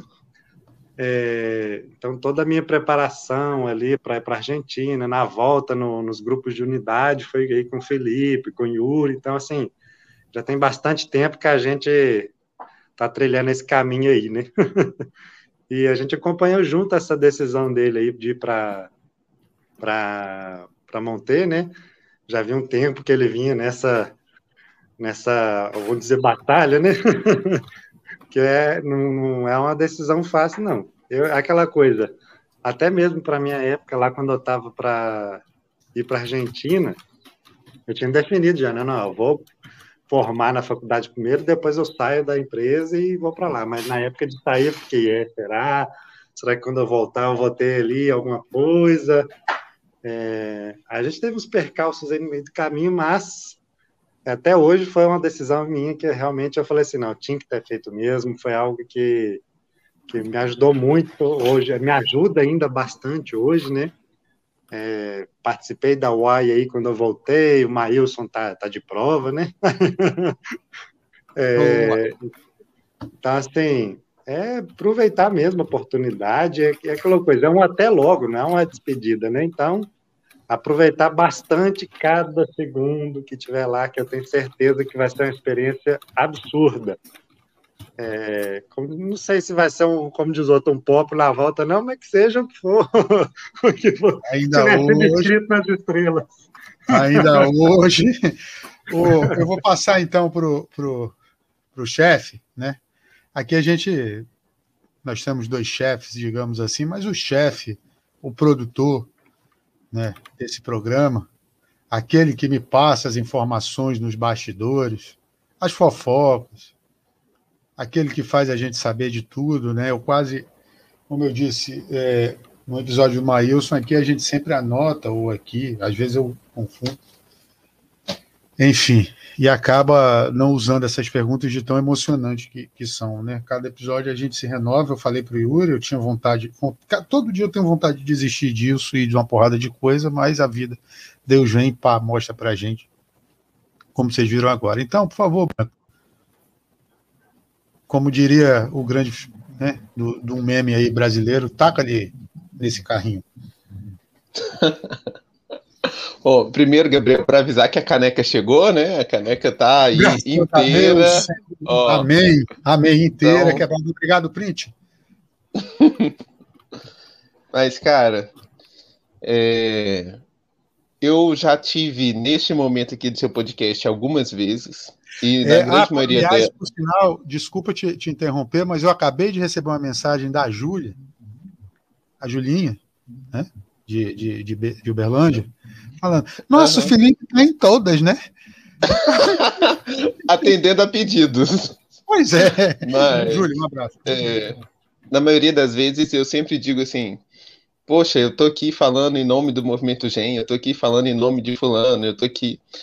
Mas hoje não, assim. Hoje é o Felipe. É do Felipe pro Yuri, assim porque é um cara que é um irmão, assim. Eu, eu tenho irmãos biológicos e tudo mais, mas o Yuri é com certeza um irmão que eu tenho numa outra família, assim, uma família que me acolheu muito também, que me recebeu de braços abertos. E o Yuri, ele até mencionou hoje, mas ele falou: não, eu e Felipe, todas as histórias, todas as experiências nos últimos anos, a gente dividiu, viveu junto, se consultou, se ouviu, se conversou, assim. Antes da pandemia, nos momentos presenciais era engraçado, porque às vezes a gente se olhava e já sabia o que estava passando assim na cabeça do outro. E Yuri Ou durante as reuniões da hashtag eu já sabia, né? já. E além disso, assim, é, na, durante as reuniões online e tudo mais, é, é, muito engraçado, porque vira e mexe, um manda mensagem pro outro, tipo assim, fecha, fecha a câmera que eu tô vendo a sua cara, assim, porque a gente sabe as reações, sabe que, que tá passando na cabeça, assim, da pessoa, né? É, mas ele até disse também, né? Eu tenho certeza, ele é introspectivo, mas é um cara excepcional, um coração gigante, se doa muito. Quantas vezes ele já me disse, Felipe, eu vou fazer porque você está pedindo, tá? Mas sempre fez, sempre muito concreto, né? Sempre muito disponível naquilo que podia. Então, é, muito obrigado por ser esse cara incrível, muito obrigado por ser esse irmão de caminhada. É, o André disse que é um até logo, e realmente é um até logo. Vai fazer muita falta, muita mesmo, assim. E a gente fica esperando, tá bom? Grande abraço. Até mais. É, fechamos, mas eu não, eu, eu ia até pedir para chamá-la, né? Mas eu não sei, não, não tinha número e acabei esquecendo. Ainda bem que ela apareceu aí, porque era a ideia chamá-la também. É, é, vamos fechar o ciclo então. É, pô, tu tirou o fone da menina, cara, porra. Você viu? Não, é porque eu coloquei no microfone agora de novo, porque para falar no alto-falante é ruim. É ruim. É. Hein, e esse menino aí? É, é, vocês brigam muito assim? Ou um ajuda o outro, né? Mas rola assim, não, não, não uns, discussão de irmão ou, é todo, ou é de boa? Quando nós éramos pequenos, a gente discutia bastante, sabe? Era por tudo. Às vezes tinha um pacote de biscoito fechado e um e um biscoito no outro pacote. Os dois queriam o pacote aberto e aquele biscoito. Meu pai falava, mas tem um pacote fechado. Não, a gente brigava por aquele. Os dois queriam o último. Parece que o último era mais gostoso. Mas hoje, assim, a gente não briga para absolutamente quase nada. É, é, muito engraçado. Minha mãe fala que a gente é cúmplice. Ela fala, quando ela vai brigar com ele, alguma coisa. Isso é porque ele é o xodó dela, hein? Quando ela vai brigar com ele por alguma coisa e tal Aí eu falo, não, mãe, não é isso. Ela, você é cúmplice deles, você não vem defender, não. Eu, não, não é assim. Mas a gente quase não briga, e se a gente briga é muito tipo assim, ah, então tá bom, ah, então tá bom, e já passou.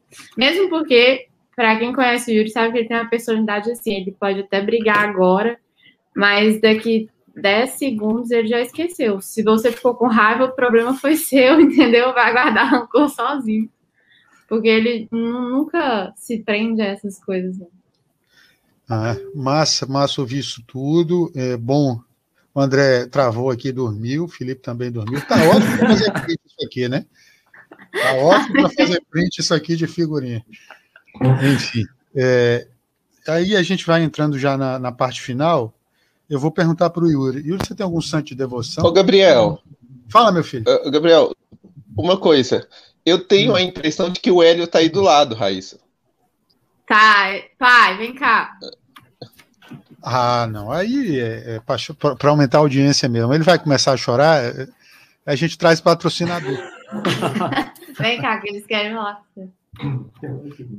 Ai, não sei.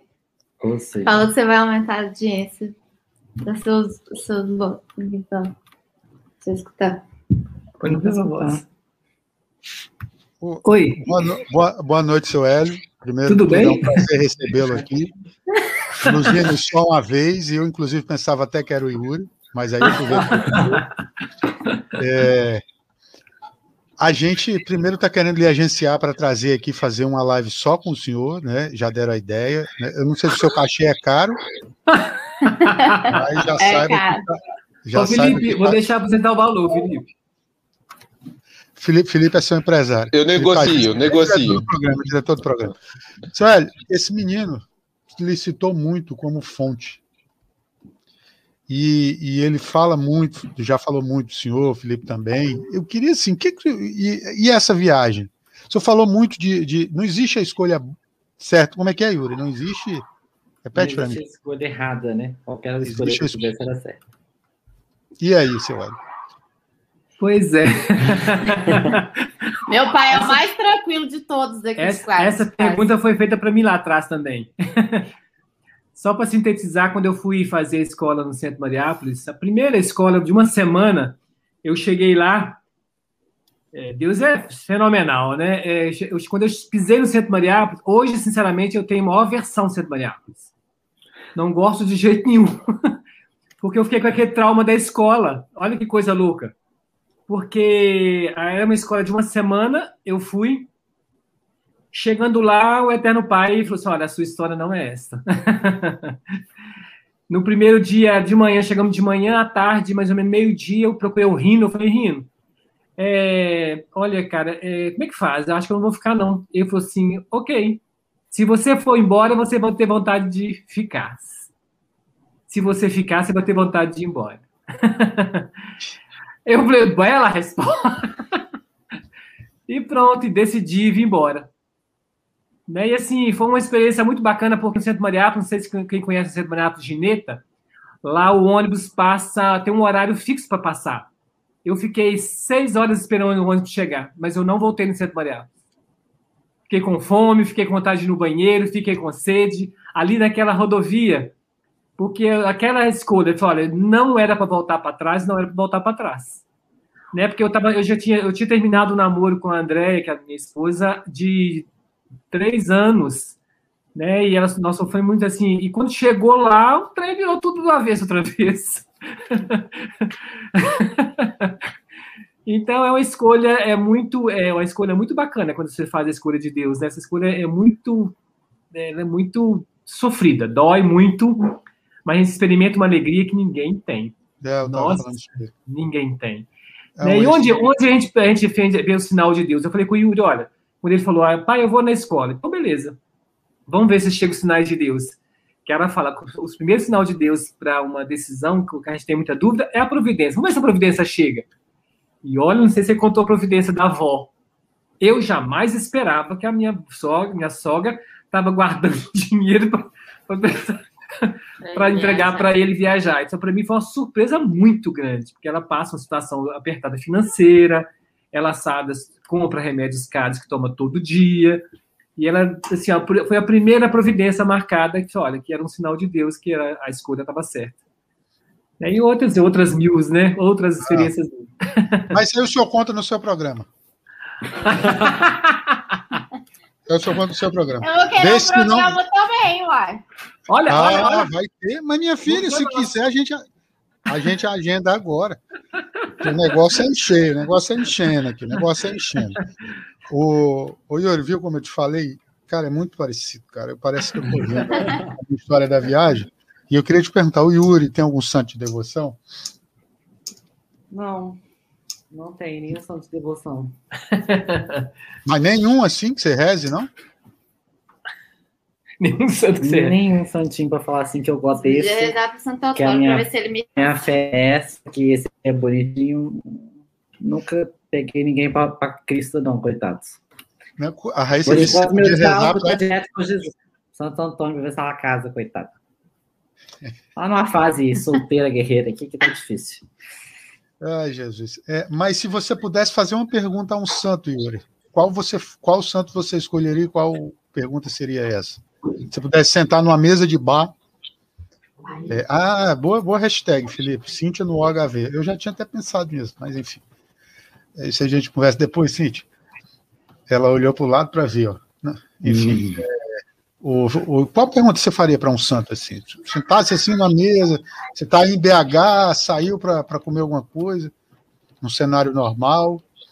Que pergunta você faria assim? Qual santo você escolheria? Qual santo eu escolheria? Que pergunta eu faria? Nossa, Deus, não sei. Real, que eu não sei. Talvez.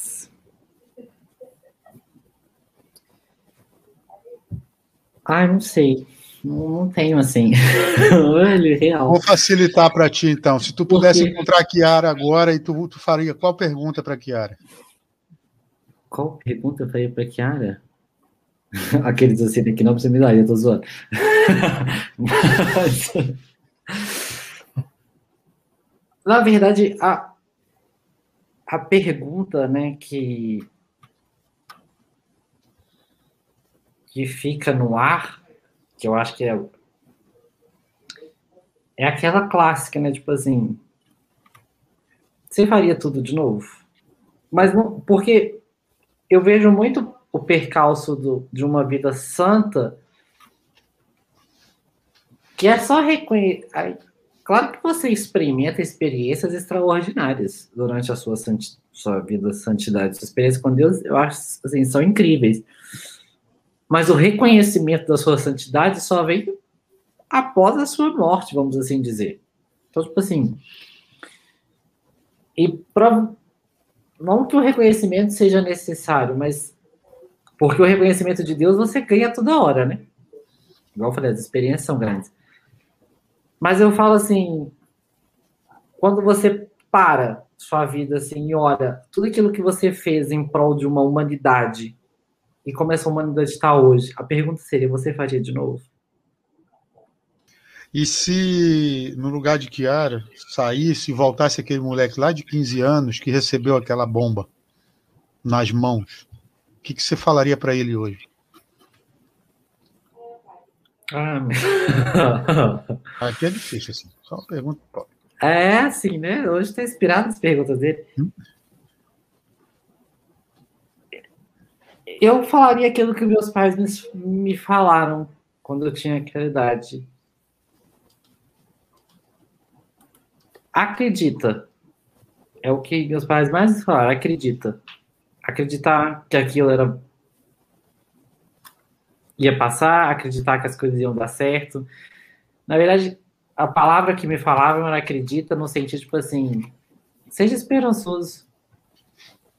Entendeu? Eu acho que há 15 anos atrás eu ouvi isso dos meus pais e ainda ouço, né, né, de- nessa palavra de acreditar, acreditar na vontade de Deus. E eu repetiria isso para mim, acredita na vontade de Deus, porque Tenha fé. é, tenha fé. Aí eu, eu notei que ao longo dessa nossa conversa, pode- eu- a gente pode dividir o Yuri em três fases? O Yuri de 15, o de 20 e o de agora? Sim. E o que, que você falaria para o Yuri de 20, que, que resolveu iniciar a crisma? Aquele, ele Vai com tudo. Vai com tudo. Você se arrepende dessa decisão? De jeito nenhum. E dentro dessa, de- dessa, desse contexto, o que, que tu diria quando tu chegar daqui a 10, 15 anos, virar, vai que você é pai? Resolveu escolher. Ou você, a Raíssa te dá sobrinhos, enfim, você tem primos mais novos. Se juntasse uma galera numa festa de família domingo assim, começasse a conversar contigo, ô tio! E aí? Qual é? O que, que você falaria para eles? Qual é o quê? que eu ia perguntar? Qual que é o casamento do quê, menino? Presta atenção. Yuri já foi assistente em quatro, né? Pois é, Yuri. Dentro dessa sua experiência, qual conselho você dá para essa criançada, juventude? Você falou muito da. Né, a gente conversou um pouco sobre isso. Sobre o poder de decisão. Eu diria para esses meninos, viva, viva, mas viva com tudo agora, esse momento. Se agora você é criança, seja criança até o fim. Se agora você é adolescente, seja adolescente até o fim. Viva. Eu diria para todas as, para essas crianças, para qualquer outra pessoa, viva, viva agora. Porque eu acho que tem muita gente, assim, vejo isso muito no mundo atual. Ou vive de passado, ou vive projetando um futuro. E, e tá morta aqui, ó, para as pessoas que estão em volta dela. Eita, caiu todo mundo aí. O pessoal tá Caiu caindo. todo mundo. É, o pessoal tá caindo escorregando. Eu acho que a presença de Maílson, a conexão dele é muito, é muito pesada. É, eu ia pedir para o pessoal falar, mas enfim, a gente chegou então ao final. E se alguém quiser falar mais alguma coisa, Dedé, Maílson, para eles aí. Poxa, voltou. O diretor voltou. Antes deles falarem, deixa eu falar, Gabriel. Até três. Pode falar, está dentro do contrato. É, não, é, é porque na verdade eles falaram e eu, e eu não pude falar, né? Eu acho que todas essas pessoas passando aqui são pessoas muito importantes e tem diversas outras, né? Mas, de um modo geral, todos eles me influenciaram muito na minha caminhada até aqui e me ajudam muito a dar passos futuros. Mailson, coitado. Lá mulher, da primeira vez. Primeira coisa que eu, quando eu resolvi ir para a escola, eu liguei o Márcio e falei assim, mas, mas deixa eu contar uma coisa. Há um ano atrás você me chamou para ser da UAI, eu assumi um compromisso com você de três anos, eu estou pulando fora. E eu posso fazer isso porque é uma coisa que eu acho não acho justa. E o Márcio para mim falou assim: investe em você primeiro. O seu momento é investir em você. E que se você é uma pessoa que estará bem informada, bem preparada, você terá para um futuro uma pessoa de grande valia, né? Não que agora não seja, mas que eu podia investir no meu, em mim tranquilamente. Felipe é outro, que eu liguei, Felipe, pelo amor de Deus, estou escolhendo isso, o que que faz? Analisa todas as ideias, todos os planos, vê o que, que é melhor, pensa, seja um pouco mais pragmático. A mesma coisa o André contou a experiência dele, que ele viveu para o Riggs. Cíntia, que já fez experiência, fez Centro-Gen. Todas essas pessoas, de alguma maneira, me influenciaram a dar o passo que eu estou dando hoje, a fazer escolhas, me apoiaram. Quando, coitado, Felipe acaba sendo meu suporte também dessas coisas, mas, tipo, ah, vamos fazer um evento, vamos fazer isso, vamos levantar aquilo, e todo mundo sempre junto, construindo e me fazendo experimentar aquilo que eu falei, que na verdade, não que eu nunca tinha antes tinha tocado de tal maneira, mas eu acho que na Assembleia eu consegui sentir mais profundamente, né, a experiência. Mas de uma maneira geral, todas essas pessoas me imergiram nesse mundo de unidade, esse mundo de Jesus e meio, esse mundo de que vale a pena viver o agora, o presente pelo outro, não só por mim, mas por aquele outro que está ao meu lado. Seja ele minha irmã, meu pai, o Felipe, e que seja também aquele mendigo que eu vejo lá na rua, prostrado, acabado, que vale a pena viver agora pelo outro, não só por mim, e me doar pelo outro. Eu acho que assim, todas essas pessoas são reflexos para mim são inspirações, são pessoas incríveis que eu tive o prazer de convivê-las durante uns dias da minha vida. É, sabe que você contando tudo isso que você contou ao longo dessas quase duas horas aí, 40, 50 minutos, uma hora e 50 minutos no caso, quase duas horas, é, acho que, que a gente convive, convive pouco, né? Eu e, e você, mas você mais com os outros três, com a Cíntia também, Raíssa, enfim, a Bia, talvez. Mas é, cada um que passa por aqui deixou um exemplo. Maílson fez um bate-papo que eu, porra, o que, que eu vou perguntar para esse cara? O cara passou. É, é, é fez nem aquela música do Cazuza, né? Eu vi a cara da morte, ela estava viva. Eu não sei se ele conhece essa música, mas enfim, foi, foi de fato de fato isso, eu falei assim, quando eu comecei isso, eu falei, ô Felipe, quer, participar? Felipe, quer participar? Mas o que, o que, que você, que, quer, que com você quer com isso? Eu falei, Felipe, eu não falei, sei. Felipe, eu não sei. Só sei que nada sei, sei né? Nada sei né? Tem, tem alguém que fala isso, agora, eu não, agora eu não, não lembro. Não lembro. É, é, o André, eu falei, o André, eu falei, o André, um convite para te fazer. Boa. Boa. Bora, só. Bora, só. E abriu a temporada, e eu comecei com o André. Com o André.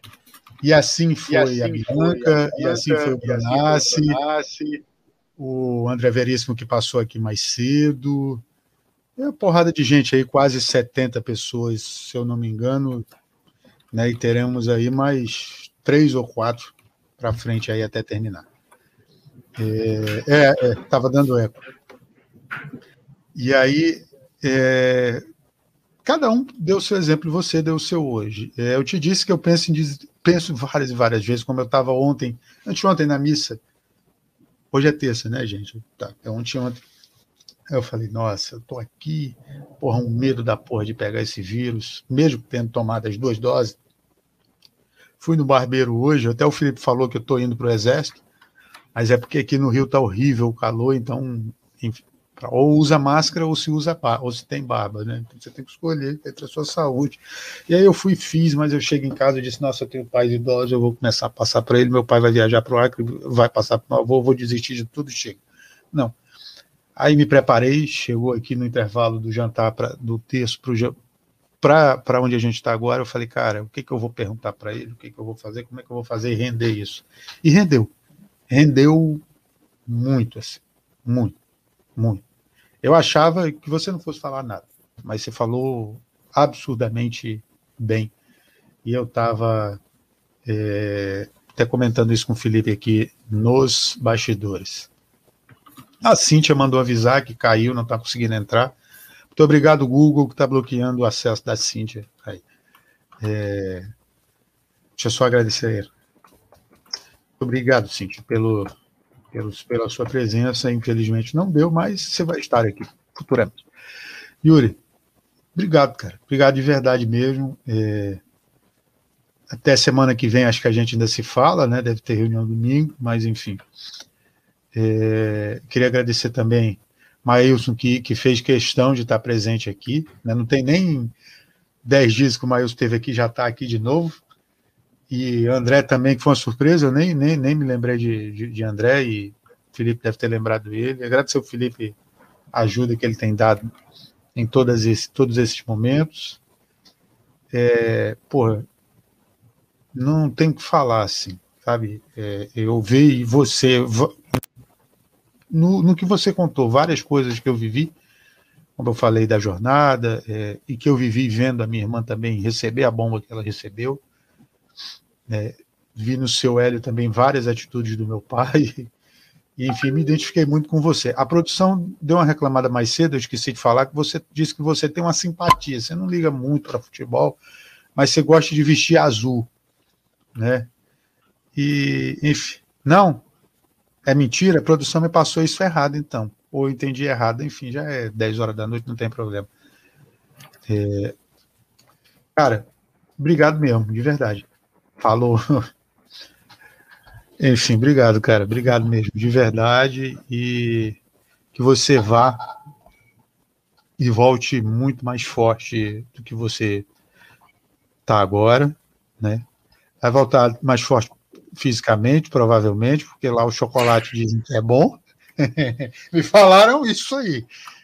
E quem vai magro volta um pouquinho mais forte. Então, espiritualmente, com certeza que é o mais importante. Muito obrigado por ter topado. É, mais um exemplo que fica para quem vê amanhã, para quem ouvir no Spotify na semana que vem, daqui a um ano e daqui a 100 anos, se ainda existir YouTube. Obrigado. Eu que agradeço, a experiência foi maravilhosa e vamos todos comigo. Cada um de vocês, de uma maneira, está indo comigo. Vamos juntos. É isso, é isso gente. Está aberto aí para as considerações finais, alegações finais, Maílson, Felipe e André. Não, o que eu digo para Yuri, reforçando aquilo que eu disse no início. A primeira impressão que eu tive foi de uma pessoa muito concreta, que tem um coração generoso e ama no concreto. E eu acho que isso é a teu favor. Não esqueça que você está indo a Monte e é uma Mariápolis. E Mariápolis é a cidade de Maria. Maria a síntese dela é aquela que viveu a palavra, então está em consonância. Então, se você fizer isso, né, não importa se você não vai entender, talvez, porque a gente se perde muito com raciocínios. Então, se você fizer aquilo que você sempre fez, que pelo menos foi o primeiro impacto que eu tive, que eu te conheci, foi amar, você vai estar tá em sintonia com aquela cidade que é a cidade de Maria, que é aquela que conserva a palavra e a coloca em prática, né? Conserva nos seus corações, né? É a palavra viva. Se você fizer isso, eu acho que a experiência vai ser fantástica né? Se você fizer isso, né? Não se enrolar muito com aquilo que sente ou aquilo que não sente, mas colocar aquilo que você sabe fazer de melhor, que é amar. Tá joia? Boa experiência. Felipe, enquanto o André destrava, André destrava aí. Olha. Ele tá dormindo. É... Tá dormindo. Travou, coitado. Mas, veja, ainda é, é, um cara mega generoso, né? Essa fala final de to vamos todos, sem dúvida, vamos todos. E eu vejo assim, é um, talvez vão, vão até achar exagero o que eu vou dizer, mas é ainda uma graça para a escola receber um cara desses, assim. E, e é o mesmo que eu disse um, alguns meses atrás, quando indicamos o Yuri para o UAI aqui no Brasil, é o mesmo quando já pensamos no Yuri para diversas outras questões e tudo. É um presente a presença dele nesse ambiente, nesse lugar.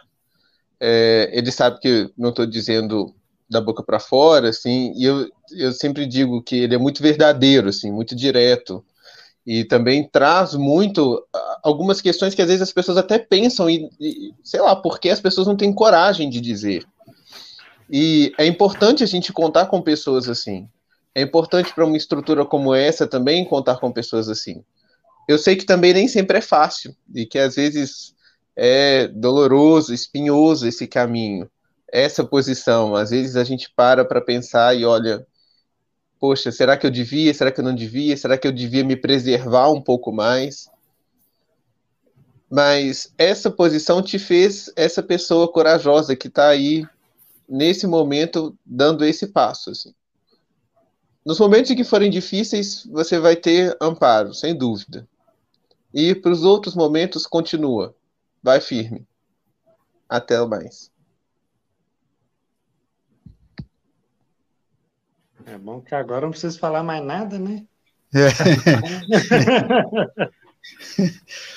Pede uma procuração e assina embaixo, né? Tá certo. Não, mas o pessoal falou tudo. É aproveitar cada segundo. A decisão que a gente faz não é, igual a gente fala, nunca é a decisão incorreta. É a decisão que tinha que ser feita naquele momento e é que vai guiar o próximo passo. Então é dar esse passo agora e depois ver o próximo e seguindo. Aproveitar cada segundo mesmo e saber que, como diz o Felipe, o amparo está aqui atrás e estamos seguindo junto. Um abraço, uma ótima viagem e manda notícia. é isso, então. É, eu vou, antes de encerrar, mais uma vez agradecer. Mande um abraço aí para a Raíssa, mande um abraço para o seu Hélio e Dona André. É, seu Hélio tá vendo no YouTube? Tá não, né? Não sabe?